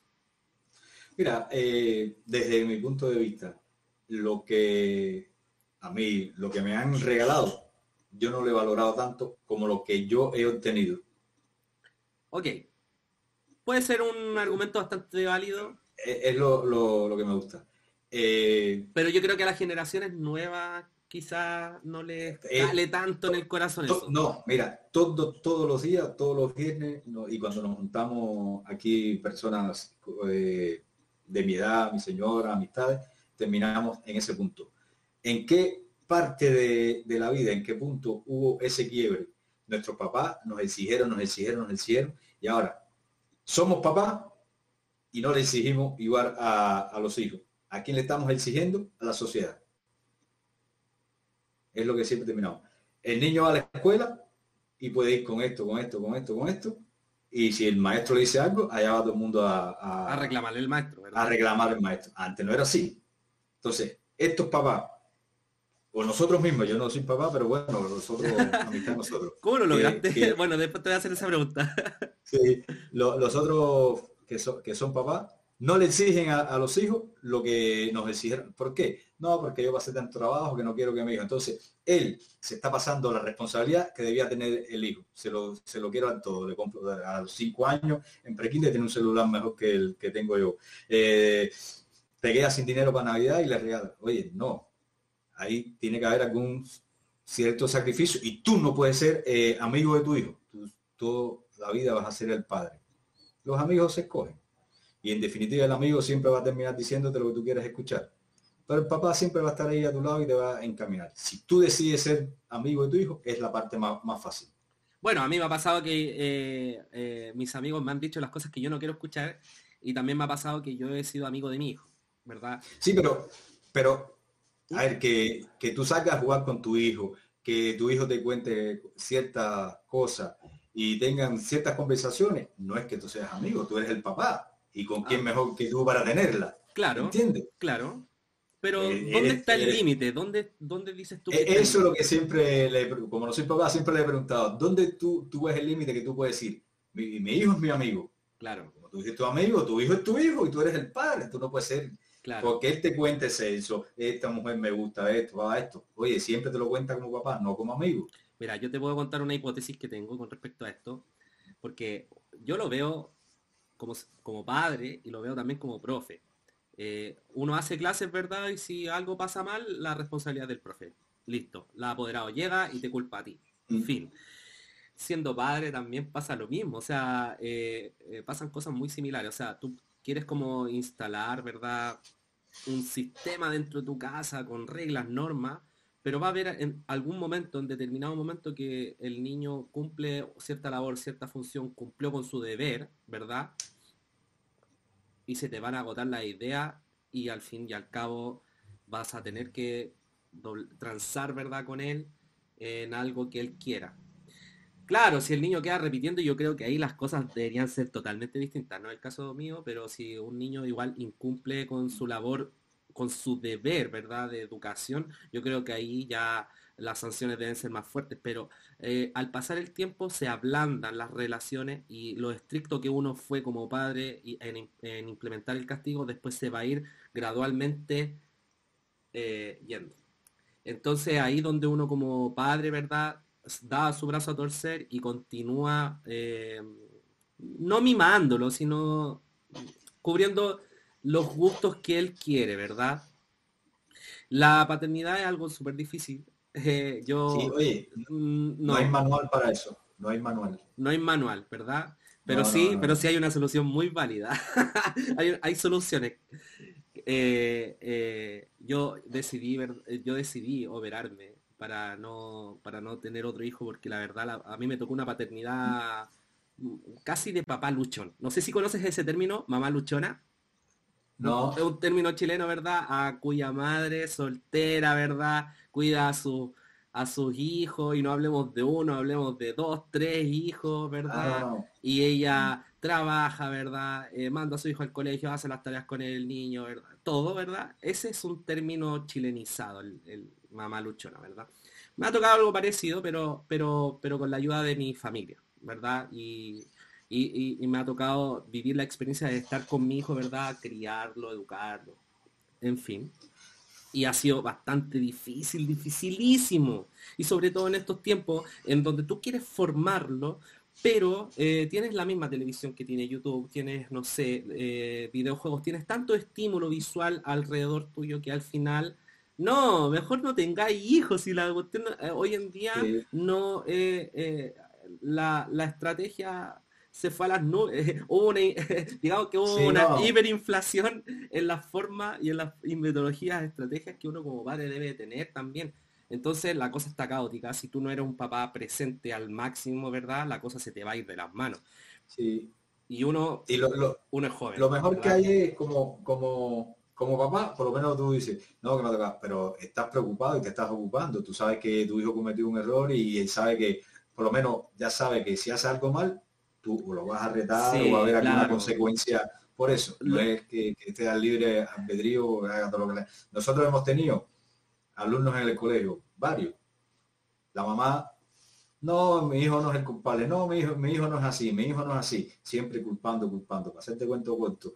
Eh, después he visto noticias, el niño preso o asaltando, la mamá diciendo, no, porque eh, no fue él, alguien me lo llevó. Oye, el niño termina preso y tú sigues diciendo, desde el colegio te están diciendo tiene problema, problema, problema, problema. Terminó cuarto medio. Lo vieron en un asalto, fue preso. No, eh, es la junta, él no es así, él estaba ahí por casualidad. Y termina en la cárcel y tú lo sigues justificando. Claro, es que, mira, es- Entonces, eso, Todo, el mundo estaba equivocado menos ustedes. claro, mira, esa situación pasa muy recurrentemente en los colegios, sobre todo con los apoderados que creen que su hijo no es así y es así, ¿verdad? O, o, y lo otro que pasa muchísimo, muchísimo, y ahí es el, es el problema, el problema diario que hay en la educación. El niño es así, la mamá lo asume, está el equipo de convivencia que puede aportar en ello, pero la mamá está con la, tiró la toalla, ¿verdad? Y dijo, no, yo no puedo, no sé qué hacer, he, he intentado esto, esto, esto y esto y no puedo. Y, llega al colegio, ¿verdad? En, en, pidiendo auxilio, ¿verdad? En esta situación. pero, pero, pero al, fin, al fin y al cabo como que nadie puede hacer algo. Como que muy Con uno. Y quiere, nosotros tenemos 40 y eh, que dominemos los 40. Claro. Ella tiene uno. ¿Verdad? Mira, hace poco eh, tuve problema con, una, una por ese mismo con este tipo la pandemia, estábamos en clase y eso ahí, y ah, tío, no sé qué hacer con, con mi hijo. Este niño es insoportable, ¿me entiendes? Yo le digo, oye, pero qué extraño, porque en el colegio no es así. Ahí me... que era irónico porque no quería asumir, pero si es lo mismo que ustedes me dicen a mí cuando digo, el niño es así, ¿qué me dicen? Ah, pero en la casa no es así. Ella estaba protestando por la conducta del niño, que ya la habíamos dicho muchas veces en el colegio, que era insoportable, y ella siempre decía, no, en la casa no es así. Cuando ella me dijo, ahora en pandemia, que lo tiene, no, pero el niño de edad, dije, pero extraño, porque en el colegio no es así, se puede lo más bien. Le cayó mal eso a la pobreza. Pero si tú crees que si es lo mismo que tú me dices todos los días cuando yo te estoy diciendo que se está portando mal, tú dices que no, que en la casa no es así, que yo estoy equivocado. Eh, les cuesta asumir y ver, oye, el problema está va a ser más grave o menos grave en, la medida que tú veas que, hay un problema. Vamos a solucionarlo. Sí, lo que pasa es que hoy en día, mira, y, es un origen, eh, es, es el origen, yo me atrevería a decir que es el origen, ¿verdad? Que es el acceso a la información. El acceso a, la información a tan temprana edad está tan activo, ¿verdad? Los padres ya, no sé, no sé si a los meses, ya, pero digamos que sí, a los meses de nacimiento es una comodidad, toma, juega con eso y el niño Exacto. A los meses, a los meses de nacimiento ya está con una tablet viendo algún personaje animado, cantando, eh, ya está teniendo estímulos. Y es terrible, es terrible porque, porque, a ver, la sociedad de hoy en día, ¿verdad? En la que nosotros vivimos como chilenos, y eh, creo que en, en la gran mayoría del mundo, te consume te consume, ¿verdad? El área laboral consume, eh, tan así que eh, se, generan, se crean iniciativas para bajar las horas laborales, ¿verdad? Para poder tener más tiempo de ocio, más tiempo con la familia. Eh, pero, pero ese, ese mismo, esa misma mm, energía que uno, que uno invierte en trabajar, ¿verdad? En hacer las cosas, digamos, los profes, ¿verdad? En material pedagógico, planificaciones, pasan la asistencia, eh, hablar con el apoderado, llamar a los apoderados, ¿verdad? Eh, atender casos de los estudiantes. Es un desgaste total. Son tantas cositas, ¿verdad? Que hay que al final, eh, hoy en día, en pandemia, dicho por profesores, se atiende más al estudiante, se atiende más a la escuela que a los mismos hijos. Eso yo lo he escuchado de profe muchas veces, muchas veces. Entonces, ¿qué nos queda por hacer? Es súper complicado. Eh, ¿qué, queda por, por hacer? Entonces, por eso eso pasa que la tablet, ¿verdad? El celular a tan temprana edad, los estímulos tempranos, ¿verdad? Y eso genera al fin y al cabo un niño que tiene dependencia tecnológica o nació con los nativos digitales y que bien porque se va a poder desarrollar de una manera mucho más competente que uno en lo tecnológico si es que el padre se preocupa de ir avanzando en eso. Porque claro, tú le pasé el celular, pero no, pero si vive con celular toda su infancia, hasta los 8 o 9 años, y nunca le pasaste un computador, él no va a saber conectarse a un computador, no, va a estar relacionado con el computador, solo el celular. Entonces, por ejemplo, los niños de hoy en día, ¿qué es lo que quieren? Quieren tener en otro, otro, otro tipo de estrategias dentro de la sala de clase. ¿Ya? Y el, sistema educativo, ¿dónde está? Está para atrás.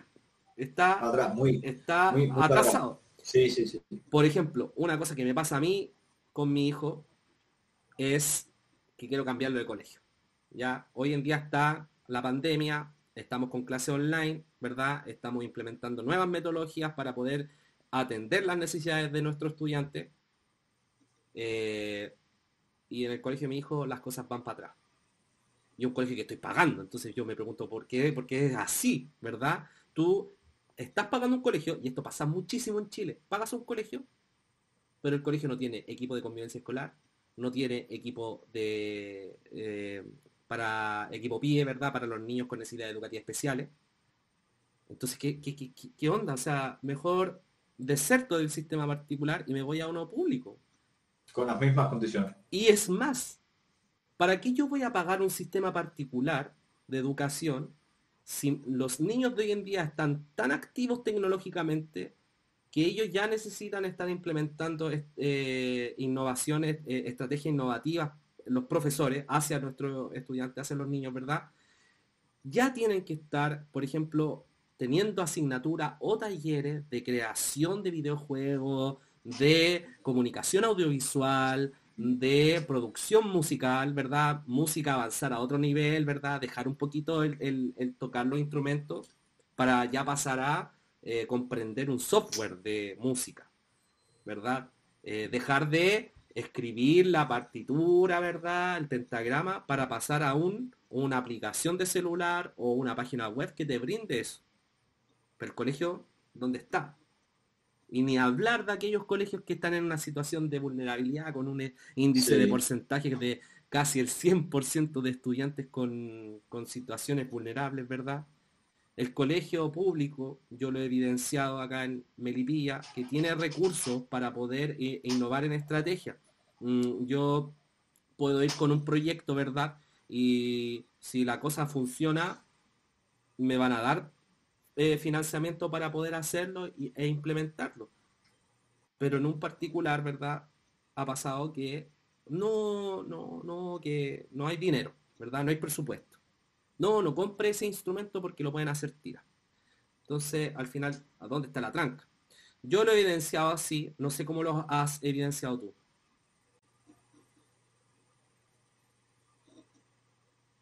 Mira, yo nada más he tenido la posibilidad de trabajar en, este colegio de la Fundación Belén. Es la, experiencia que tengo. Y, primero fue particular subvencionado y ahora está haciendo... Fundación. Eh, está pasando a público. Claro. Y el, eh, ha tenido suerte ese colegio que el claustro de profesores que siempre ha tenido ha sido muy bueno los que han sido más o menos, ellos por sí solos han tenido que ir porque no han podido subirse al tren.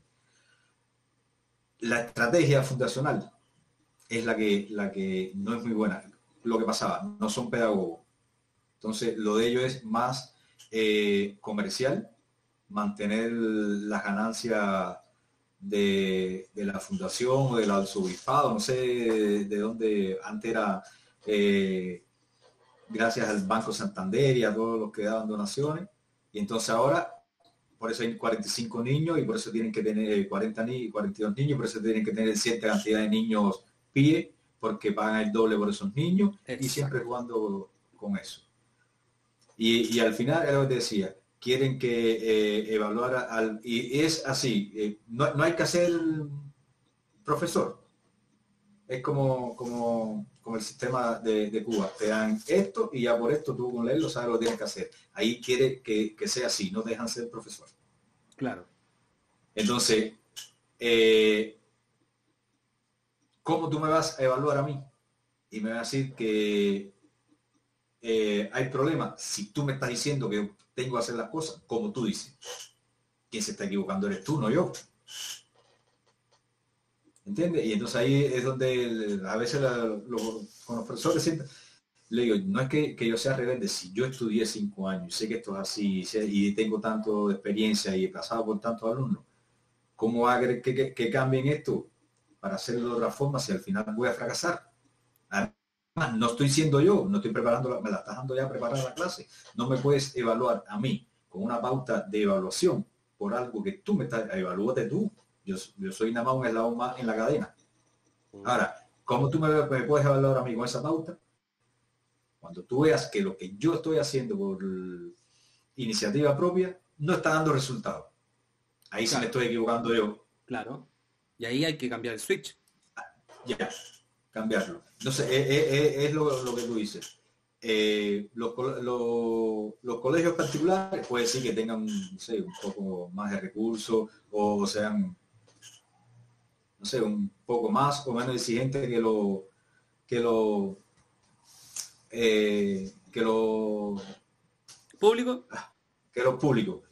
Pero cuando los profesores son, son buenos profesores, eh, son, tienen esa vocación, oye, va, a funcionar. Por lo menos en, es la experiencia que tengo yo acá con, el colegio este donde trabajamos. Hemos tenido esa, esa suerte. Claro, tú atribuyes más a la experiencia del profe, ¿verdad? A, la, práctica, ¿verdad? Empíricamente hablando. Empírica, pero hay algo que a veces me, ha pasado a mí. Eh, llega en, minuto que digo, ya, es como que me lo sé todo. No. Hay que ver la, sangre joven, la nueva generación, eh, la tecnología. Si no nos hubiésemos metido en la tecnología, tuviésemos, todavía estuviéramos hablando por el, con el teléfono de Dick. claro, claro. Con vasos. y con vasos, entonces no, entonces la tecnología es buena. Los niños necesitan eso. Y hay muchos profesores, dentro de ellos me incluyo, que, nos vamos quedando un poco atrás. A mí me, cogió ya con 57 años la tecnología y a veces tengo que acudir a ellos. Y es lo que yo le digo a, los niños. Ven que todos los días aprendan algo nuevo. Yo he tenido que venir a ustedes para que ustedes me ayuden con esta aplicación, me ayuden a hacer esto. Y, son cosas, los videos, cuando ellos me mandan videos eh, de las clases para yo evaluarlo, me mandan unos videos geniales que yo no los puedo hacer, les tengo que contar cómo ¿Cómo lograste eso? Sí, entonces, ah, tío, pero esto es fácil, sí, para ti, pero para mí no. claro. Y entonces eso le digo, aquí la retroalimentación, yo me estoy nutriendo más que ustedes. Yo sí, la, técnica, pero en cuanto a tecnología, yo me estoy aprovechando ustedes, me están enseñando. Claro, o sea, nunca. Entonces, eso es bueno, uno como profesor, y es lo que tú dices, es verdad, la partitura ya no funciona. A lo mejor funciona en Cuba que no tenemos los adelantos. O funciona, no sé, en, un colegio en el sur allá donde no, hay, no llega el internet todavía, que no pueden hacer, ahí puede ser que siga funcionando. Pero ya aquí como, estamos, sí, hay que insertarse. Y los niños eh, están, están saliendo mucho, mucho más avanzados que, que, nosotros como profesores, porque yo estoy inmerso nada más en la educación física y ellos están viendo de todo en el colegio nos volvemos locos, le ponen cualquier filtro y desbloquean los computadores, ven lo que les da la gana. Toda la semana hay que estar desbloqueando, porque ellos en dos días ya hacen lo que les da la gana con los computadores. Claro, saben meterse, ¿verdad? Indagar, buscar de todo, sí, de todo, más, mejor que los profesores. Entonces, ahí es donde nosotros sí, tenemos que ir. Eso, eso, eso es generacional. Yo te puedo decir que es generacional. O sea, cada generación va a ir siendo más consentida tecnológicamente mm. y cada generación va a ir eh, adentrándose mucho más en ello y es así como al paso del tiempo y muy forzadamente el sistema educacional va a tener que cambiar. Va a tener que cambiar en algún momento, en algún momento va a tener que crearse un colegio, eh, ya sea particular o que un director tome el liderazgo mm. eh, con herramientas del día de hoy, ¿verdad? Y transformar esa comunidad, no sé, tiene que pasar de todo. Y también son las brechas, las brechas de accesibilidad ante las tecnologías, porque a un colegio que tiene un 97% de vulnerabilidad, un 90 sobre el 90% de vulnerabilidad, estamos hablando de que quién eh, va a poder tener eso. O sea, ya, sí se puede, ¿verdad? Eh, yo lo he, visto, he visto, he visto en colegios muy vulnerables en donde tienen zapatillas de 70 mil pesos, 80 mil pesos, ¿verdad? Pero eh, eh, no sé, no sé qué lo que, lo que eh, tendrán otras dificultades, ¿verdad? Pero no sé, no sé cómo correlacionarlo, la verdad. Oye, donde yo trabajo ahí, si quieres compárselo con Carmen Gloria, los niños pobrecitos, vulnerables, esto, lo otro, hacinado. Ya, una cicletada al templo. Vienen con bicicleta que yo no puedo pagar y lo que tú dices, con zapatillas, celulares que yo tengo el más, barato y, el más básico, ellos no. Entonces, claro. Porque eso sí lo pueden tener y cuando tú le pidas alguna exigencia o algo para, el colegio, no. Eh, eh, eh, no, me lo tienen que regalar, me lo tienen que dar, esto es gratis, es así. Muy difícil correlacionar eso, muy difícil. Sí, pero también algo de ahí. si la pobreza está de acá, Claro, el éxito está, en el mérito, dice, dice nuestro sistema. Porque la verdad, y entonces para ello, no sé, es, complicado. El entorno, el entorno es muy poderoso. Cuando el colegio no hace una buena, eh, un buen trabajo, el, entorno te consume, te consume, no, no avanzan los niños. Claro. y bueno, y por todo también es muy difícil trabajar esto que estamos hablando con los niños del primer ciclo de básica. Y ahí hay otra cosa. Porque ellos, ¿verdad? Ya no, ellos, si bien están en un proceso de aprendizaje con las tecnologías, no, no, no son nativos digitales todavía aún. Y, hay muchos apoderados que, ¿verdad? Em, no, no, no son entendidos en el tema, hay que asistir mucho a eso, ¿verdad? Eh, hay que ayudar en eso, hay que colaborarnos en eso, sobre todo en este contexto de pandemia, que ya hacerse un mail, ingresar a una clase online es como hablarle en chino un poco. ¿verdad? Y eso pasa muchísimo, eso pasa muchísimo y en ese momento uno, claro, tiene que ser comprensible y, y saber, ¿verdad? Que esa persona quizá en su infancia no logró tener o acceder, eh, ¿verdad? A tecnología o algo por el estilo. hay que empezar a ponerse más en, el lugar del otro. Uno tiene que ser modesto y darse cuenta que, también podemos e-, equivocar. Si él no lo pudo hacer, si él no lo pudo hacer, no es porque no pueda, no tuvo los medios, no tuvo la, se acostó tarde o tuvo que estar trabajando para ayudar a la mamá. Y son muchas, muchas cosas que hay que, que entender. La educación es tan, es tan diversa que hay que entenderla y hay que comprender todas sus aristas. Hoy, en, hoy, hoy escuché la reunión del colegio en el cual está mi hijo, un colegio subvencionado, en particular subvencionado, en donde el profe dijo y eh, mencionó esto de que las clases online no van a ser grabadas.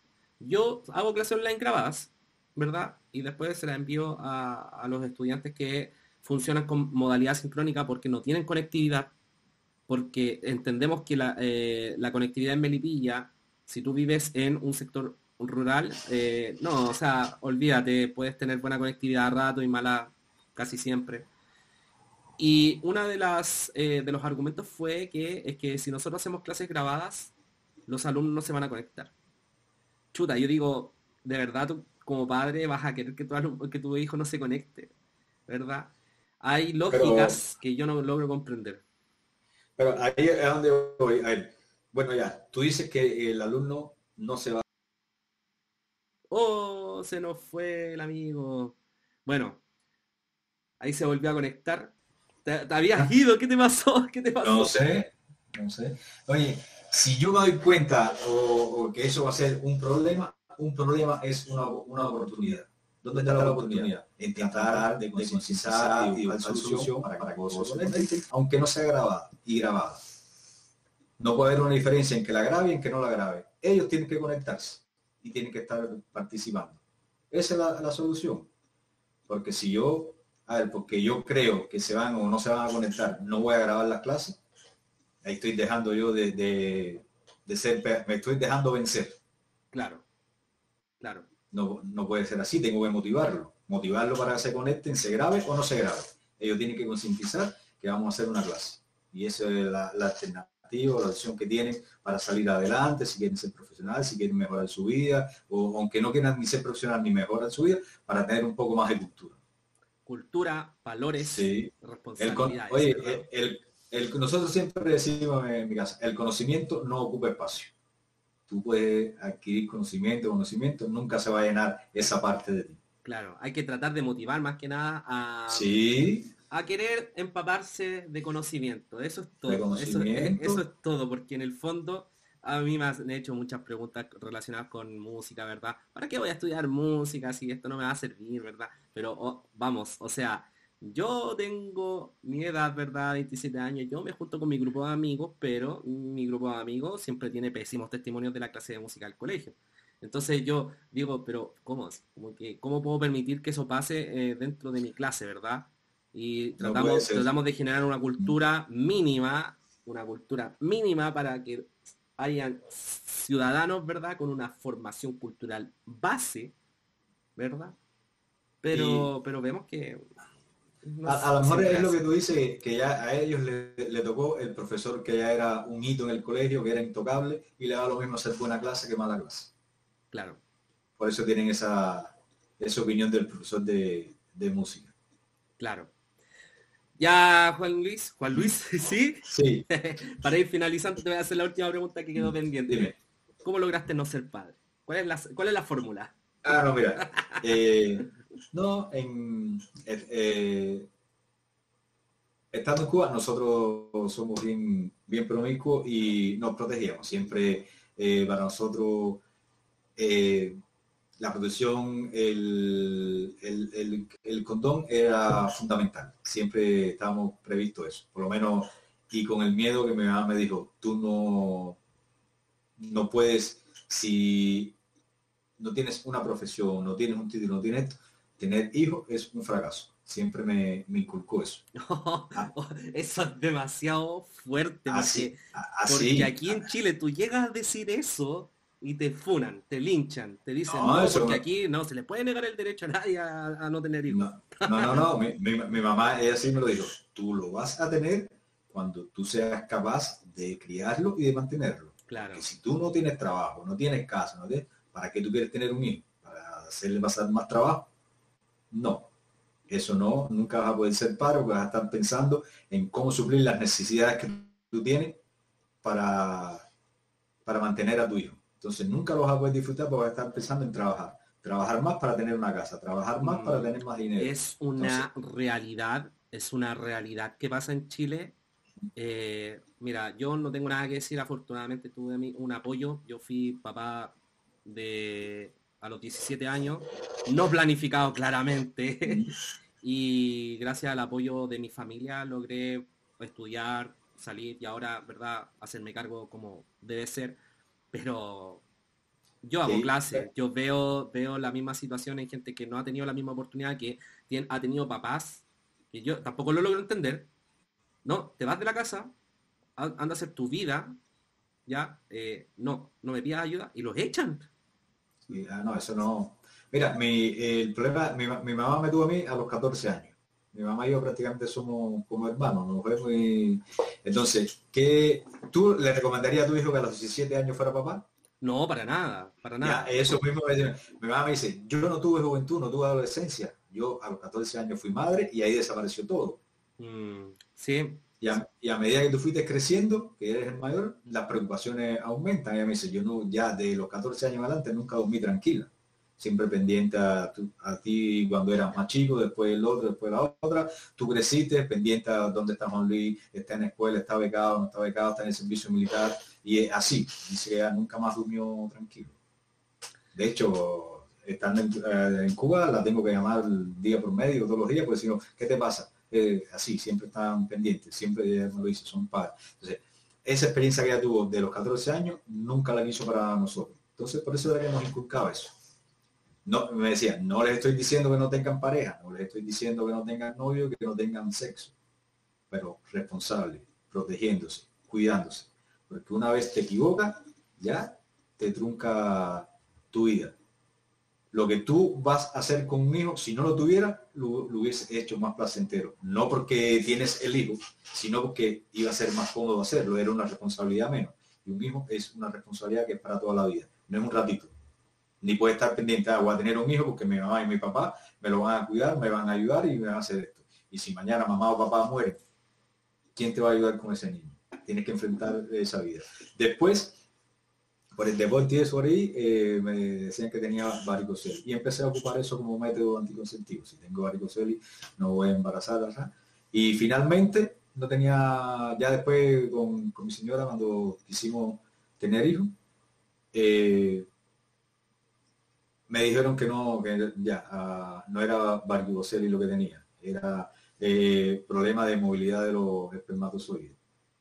Y entonces, mi, por esas cosas la vida, parece que el destino es sabio, nos unió, mi señora eh, tampoco puede tener hijos, tiene hidrosal que es eh, líquido en, la- en las trompas y para que si pudiéramos tener hijos, tiene que ser in vitro, fertilización in vitro. Y eso es muy carísimo. eh, fuimos a, a eso, ahí no terminé, fuimos a verlo. Ya vamos a hacer una fertiliza- fertiliz- fertilización in vitro, ¿Sí? 3 millones y no es seguro. Que, ¿Y qué fue lo que dijimos? Sí, está bien. Cada vez que tengamos, cada vez que tengamos 3 millones, nos vamos de viaje. Se acabó el tema de los hijos. Y ya entonces no, Es que, no. claro, porque no, no- no nos complicó no tener hijos. Claro. Eh, adoptar. No, no vamos a adoptar. Vamos a ayudar a nuestra familia, a nuestros sobrinos. Y eso es lo que hemos hecho. Claro. Mm, trajimos para acá, para Chile, este sobrino, después trajimos otro y los que estamos en Cuba los ayudamos y ya somos padres de nuestro sobrino. Pero no, no nos complicó y parece que por esas cosas de la vida, naturalmente no lo pude tener, ella tampoco. Y dijimos, bueno, vamos a apelar a Dios. Si naturalmente no lo podemos tener es porque no vamos a ser papá. No vamos a culpar a nadie. Algo, algo pasó. si algo pasó, algún ser celestial. sí, ¿para qué forzar las cosas? Claro. Y eso fue lo, lo que hicimos. Y nos ha ido bien, contentos acá y estar acá en Chile sí me ha gustado. Lo que decía yo, eh, comparar la, la, educación de Chile, de Chile en Cuba, eh, el problema es que ya la de Cuba es un dogma, es un esquema, no te puedes salir de ahí. Entonces, aquí, aquí en Chile, ¿qué es lo positivo? Que te puedes salir de ese esquema siempre, es lo que siempre digo, defiende tu criterio, defiende tu posición y vas a estar bien. Si te equivocaste, si te equivocaste, reconócelo. Sí, Me equivoqué, sí, ya tengo que mejorar allá en Cuba no te dejaban ser tú porque tenías que ser esto. Claro, ¿qué podía hacer? Tener una iniciativa, eh, algún juego, hacer alguna transformación, pero hay que hacer netamente eso está ahí. Claro. a lo mejor no te dejan tú como profesor de música, un llegaste el día de allá, chico, vamos para allá, para abajo un árbol, a tocar la guitarra, a cantar, a bailar. No, eso no lo puedes hacer. Aquí sí tienes esa, esa ventaja, esa alternativa. Eso, eso es positivo, te dejan ser, puedes dejarte ser profesor. Claro. Mira, aquí en la educación, mm, no sé si artística en general o, en todas las áreas de la educación, en todas las asignaturas, perdón, eh, existen ciertas eh, unidades donde tú tienes que hablar de, de política, ¿verdad? Tienes que eh, hablar de izquierda, tienes que hablar de comunismo, tienes que hablar de capitalismo, tienes que hablar de liberalismo, ¿verdad?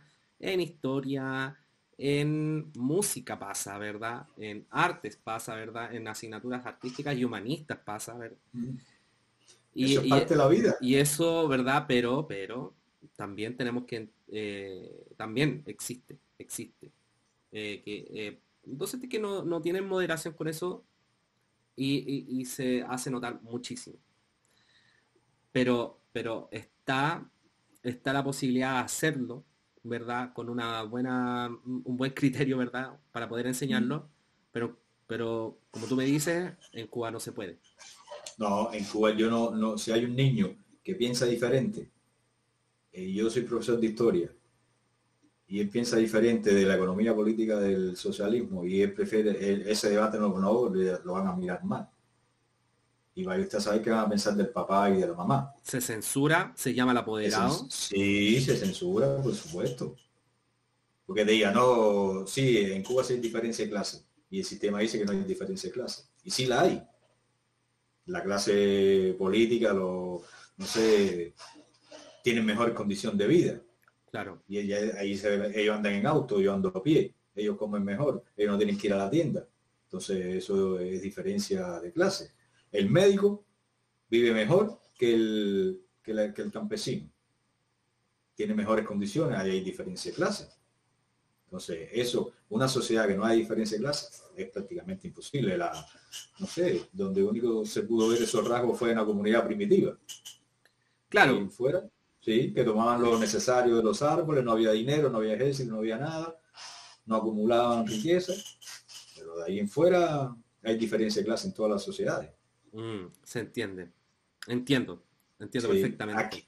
Aquí, tú puedes tener esos debates. Y, si, si ser tan amigos como siempre. Exacto. A menos, a, menos que la gente sea parte de, a menos que la gente sea parte de algún movimiento político y ahí te agarra y a combo, ¿no? Bueno, eh, sí, pero es, menos aburrida la, conversa, mientras no se enoje y hacerte... Por, lo menos hay combos. Sí, y, hay que debatir, sí, yo puedo debatir, claro. Donde que yo, yo, sí, yo yo estoy dispuesto a que te manifieste que es lo que te estoy en contra, que siempre lo conversamos, que te vayas a manifestar y le rompas el negocio al caballero que tiene que, comer, darle comer a sus hijos, tú no sabes el trabajo que, ha pasado para tener ese, ese negocio. Claro, está muy de moda en las redes sociales criticar eso, ¿verdad? Que Sí, ah, ahora no, que ahora que me fue bien en mi proyecto y soy exitoso, ahora me van a venir a quemar eh, lo que sea, ¿verdad? Sí. Eso, sí, eso se ha es- convertido en un meme en redes sociales en todo caso. sí, ahí es donde está mal eso. Claro. ¿entiendes? Juan Luis, terminando esto, ¿algunas últimas palabras que quieras decir sobre este sistema No, compadre, chileno y cubano? Sí, no, muy, me- muy ameno, me gustó el, el debate, por lo menos compartimos ideas, opiniones, eh, Descubrí mucho. sin, Aprendí sí, no, mucho. sin, sin, sin temor a equivocarnos y, y siempre es bueno escuchar la, la otra parte de la, de la película, de la versión, era como tú me decías, te dicen hay un bloqueo, pero ¿cuál es el bloqueo? ¿Dónde está el pues, bloqueo? Claro. ¿Dónde está? ¿Por qué tú me dices que Cuba está bloqueado? ¿Qué, qué pasa? Entonces es cuando no se escucha, no sabe lo que está pasando. Pero sí, fue, fue muy amena, acogedora y, y, y cosas que conversamos que había olvidado que, que las que había existían. vivido. Sí, y Muy que las había vivido. Muy bien. Re- rememorar eso. Y es bueno, ¿entiendes? Ya no pude escribir un libro, pero por lo menos mi experiencia la pasé verbalmente a alguien que, que lo escuchó y, lo- y a lo mejor lo puede transmitir también. Claro, claro. Te lo agradezco Y que no te digan- enormemente. Sí, que no digan que es mentira. Si te dice que es mentira, me puedes invitar y, y hablamos. y, y- y vamos Sí, Porque es mi, es mi experiencia. Yo hablé desde mi punto de vista, no generalicé. Y eso fue lo que yo viví. O sea, bueno, de no. eso se trata, ¿no? De que, Sí. de que pueda abrirse un espacio, ¿verdad?, de educación eh, para hablar de diversos sistemas educativos eh, alrededor del mundo en el cual podamos contrastar, Sí. comparar, analizar, criticar, etcétera, etcétera, etcétera, pero de la experiencia, ¿verdad?, de quienes eh, vivieron ahí, de la experiencia Sí. de quienes se formaron ahí, ¿verdad? Eh, me gustaría, y voy a hacerlo, eh, continuar con, con esto. eh, ya se van a venir muchos más análisis y conversaciones con otros países, ¿verdad? Que eso es lo fructífero. Me gustaría, me gustaría igual eh, conseguir gente de países más extraños aún. así. No sé, alguien de Corea del Norte, por ejemplo, así como hablar del sistema educativo de Corea del Norte, sería muy... Hay que ver el, el coreano, aprender coreano. Pero hay gente que sabe español, así que... Ah, bueno. Y hay, sí. hay chilenos que vivieron en Corea del Norte, ¿verdad? Y, y- tienen un testimonio. Eh, O sea, gente existe, hay que, hay que encontrarla de alguna forma. Sí. Juan Luis, No, y oye, todo tiene, mira, yo me eduqué y me crié en ese sistema, ya dije, hasta los 36 años, vine para acá y no soy una mala persona, soy un buen profesional y, y fue producto a, a ese sistema. Reconozco los errores tardíamente porque no tuve la, ya sé, ya, no sé, me senté y dije, "No, esto fue lo que me truncó, esto es lo que no me dejaba ver. De haberlo hecho más, más joven o mejor. O, o- quizás pudiste aprovechar tu vida de otra manera. Sí, de hecho, siempre dicen, ¿por qué no van a Estados Unidos? No, no nos gusta, no es que no nos guste, el idioma, la edad, que vamos a hacer allá. Aquí nos, aco- nos, nos acogió Chile. Eh, hemos hecho nuestras carreras profesionales, yo, mi señora, así que no hay problema en eso. Genial. Uno debe estar donde se sienta bien. Qué bueno que te sientas bien acá, con, toda Sí, la- con sí. todas las hostilidades que Chile ofrece. No, oye, pero venimos de Cuba. Las hostilidades de Cuba están por aquí, las de Chile. Tú sabes bien de lo que es eh, hablar de hostilidades, Sí, sí. Pero- Eso no- no- pero las pudiste comparar, las pudiste vivir. por supuesto. Eso, eso es lo Mira. distinto. De aquellos no. fanáticos, ¿verdad? Políticos que hablan cosas que no. no han vivido. Yo sé que lo- los dos tienen cosas buenas. Yo no podía comparar a Chile porque nunca había vivido. Ahora sí comparo los sistemas y me dio bien. Y ya sé que con el fruto de mi trabajo, nosotros, eh, a ver, a los cinco años de estar acá, nos compramos este departamento. Pudimos hacerlo con el fruto de nuestro trabajo, nadie nos regaló nada. Y al tú darte cuenta de eso, trabajé 36 años en Cuba y no me pude comprar ni una bicicleta. Y aquí en cinco años, con el fruto de mi trabajo, que nadie me regaló nada, pudimos comprar esto. Entonces, ¿dónde está lo malo? ¿Dónde está lo malo? ¿Dónde está lo malo? Sí, Muchas gracias. Juan Luis. Te lo agradezco enormemente haber tenido este espacio contigo. Se nutrió muchísimo. Llevamos tres horas conversando. Ah. Sí, Genial. no genial, sí, genial. Vamos a tener un capitulazo larguísimo. Ojalá la gente quiera ver esto, porque de verdad hay mucho, bueno. mucho de dónde agarrarse. ¿ya? sí. Te lo agradezco Cualquier duda, cualquier cosa, aquí estoy. Y si ves a Carmen, saluda, dile que se me perdió mi, tele- el, mi teléfono. El teléfono de ella, te lo envío, te lo envío. Un saludo a Carmen Eh, no. Gloria, gracias por esta eh, por, por- Sí, dale, dale, por dale. darme el contacto de Juan Luis. De hecho, mi señora me dijo, pero si tú lo querías, yo lo tengo, pero no sabía que ella lo tenía. Ah, Sí, nosotros somos, eh, trabajamos muchos, varios años, ella me llevaba al colegio, así, he visitado su casa allá en, en Melipilla. Y, y hace, de ahí después ya se fue al colegio, perdimos el contacto y a mí se me perdió mi teléfono y puse lo, lo que he tenido. Pero Iris me dijo que sí, que ya lo, lo tenía, así que un gusto también, compadre, no, no pensé que fuera a ser tan extenso, pero fue ameno. No- ni, de eso se ni cuenta, me- ni cuenta me di que pasaron tres horas. Tres horas. Chicos y chicas, hemos llegado al final del programa del Sí. día de hoy. Agradecido enormemente, Juan Luis. Te vuelvo a reiterar mis agradecimientos enormes. Nos estaremos viendo en el próximo capítulo. Quizás de qué tema ahondaremos, no lo sabemos. Así que denle like para compartir también este capítulo. Suscríbanse, activen la campanita, ¿verdad? Para que les lleguen las notificaciones. Van a ver muchísimos más capítulos. Vamos a hablar de muchas cosas más relacionadas a la educación, ¿verdad? Al sistema educativo, a los modelos educativos, etcétera. Y a los sistemas también del mismo país que habitan esos sistemas educativos. Esto fue Hablemos de Educación. Muchas gracias y nos vemos en una próxima oportunidad. Muchas gracias, eh, Juan Luis. Gracias. Chao, que estés En esos sistemas educativos. Esto fue Hablemos de Educación. Muchas gracias.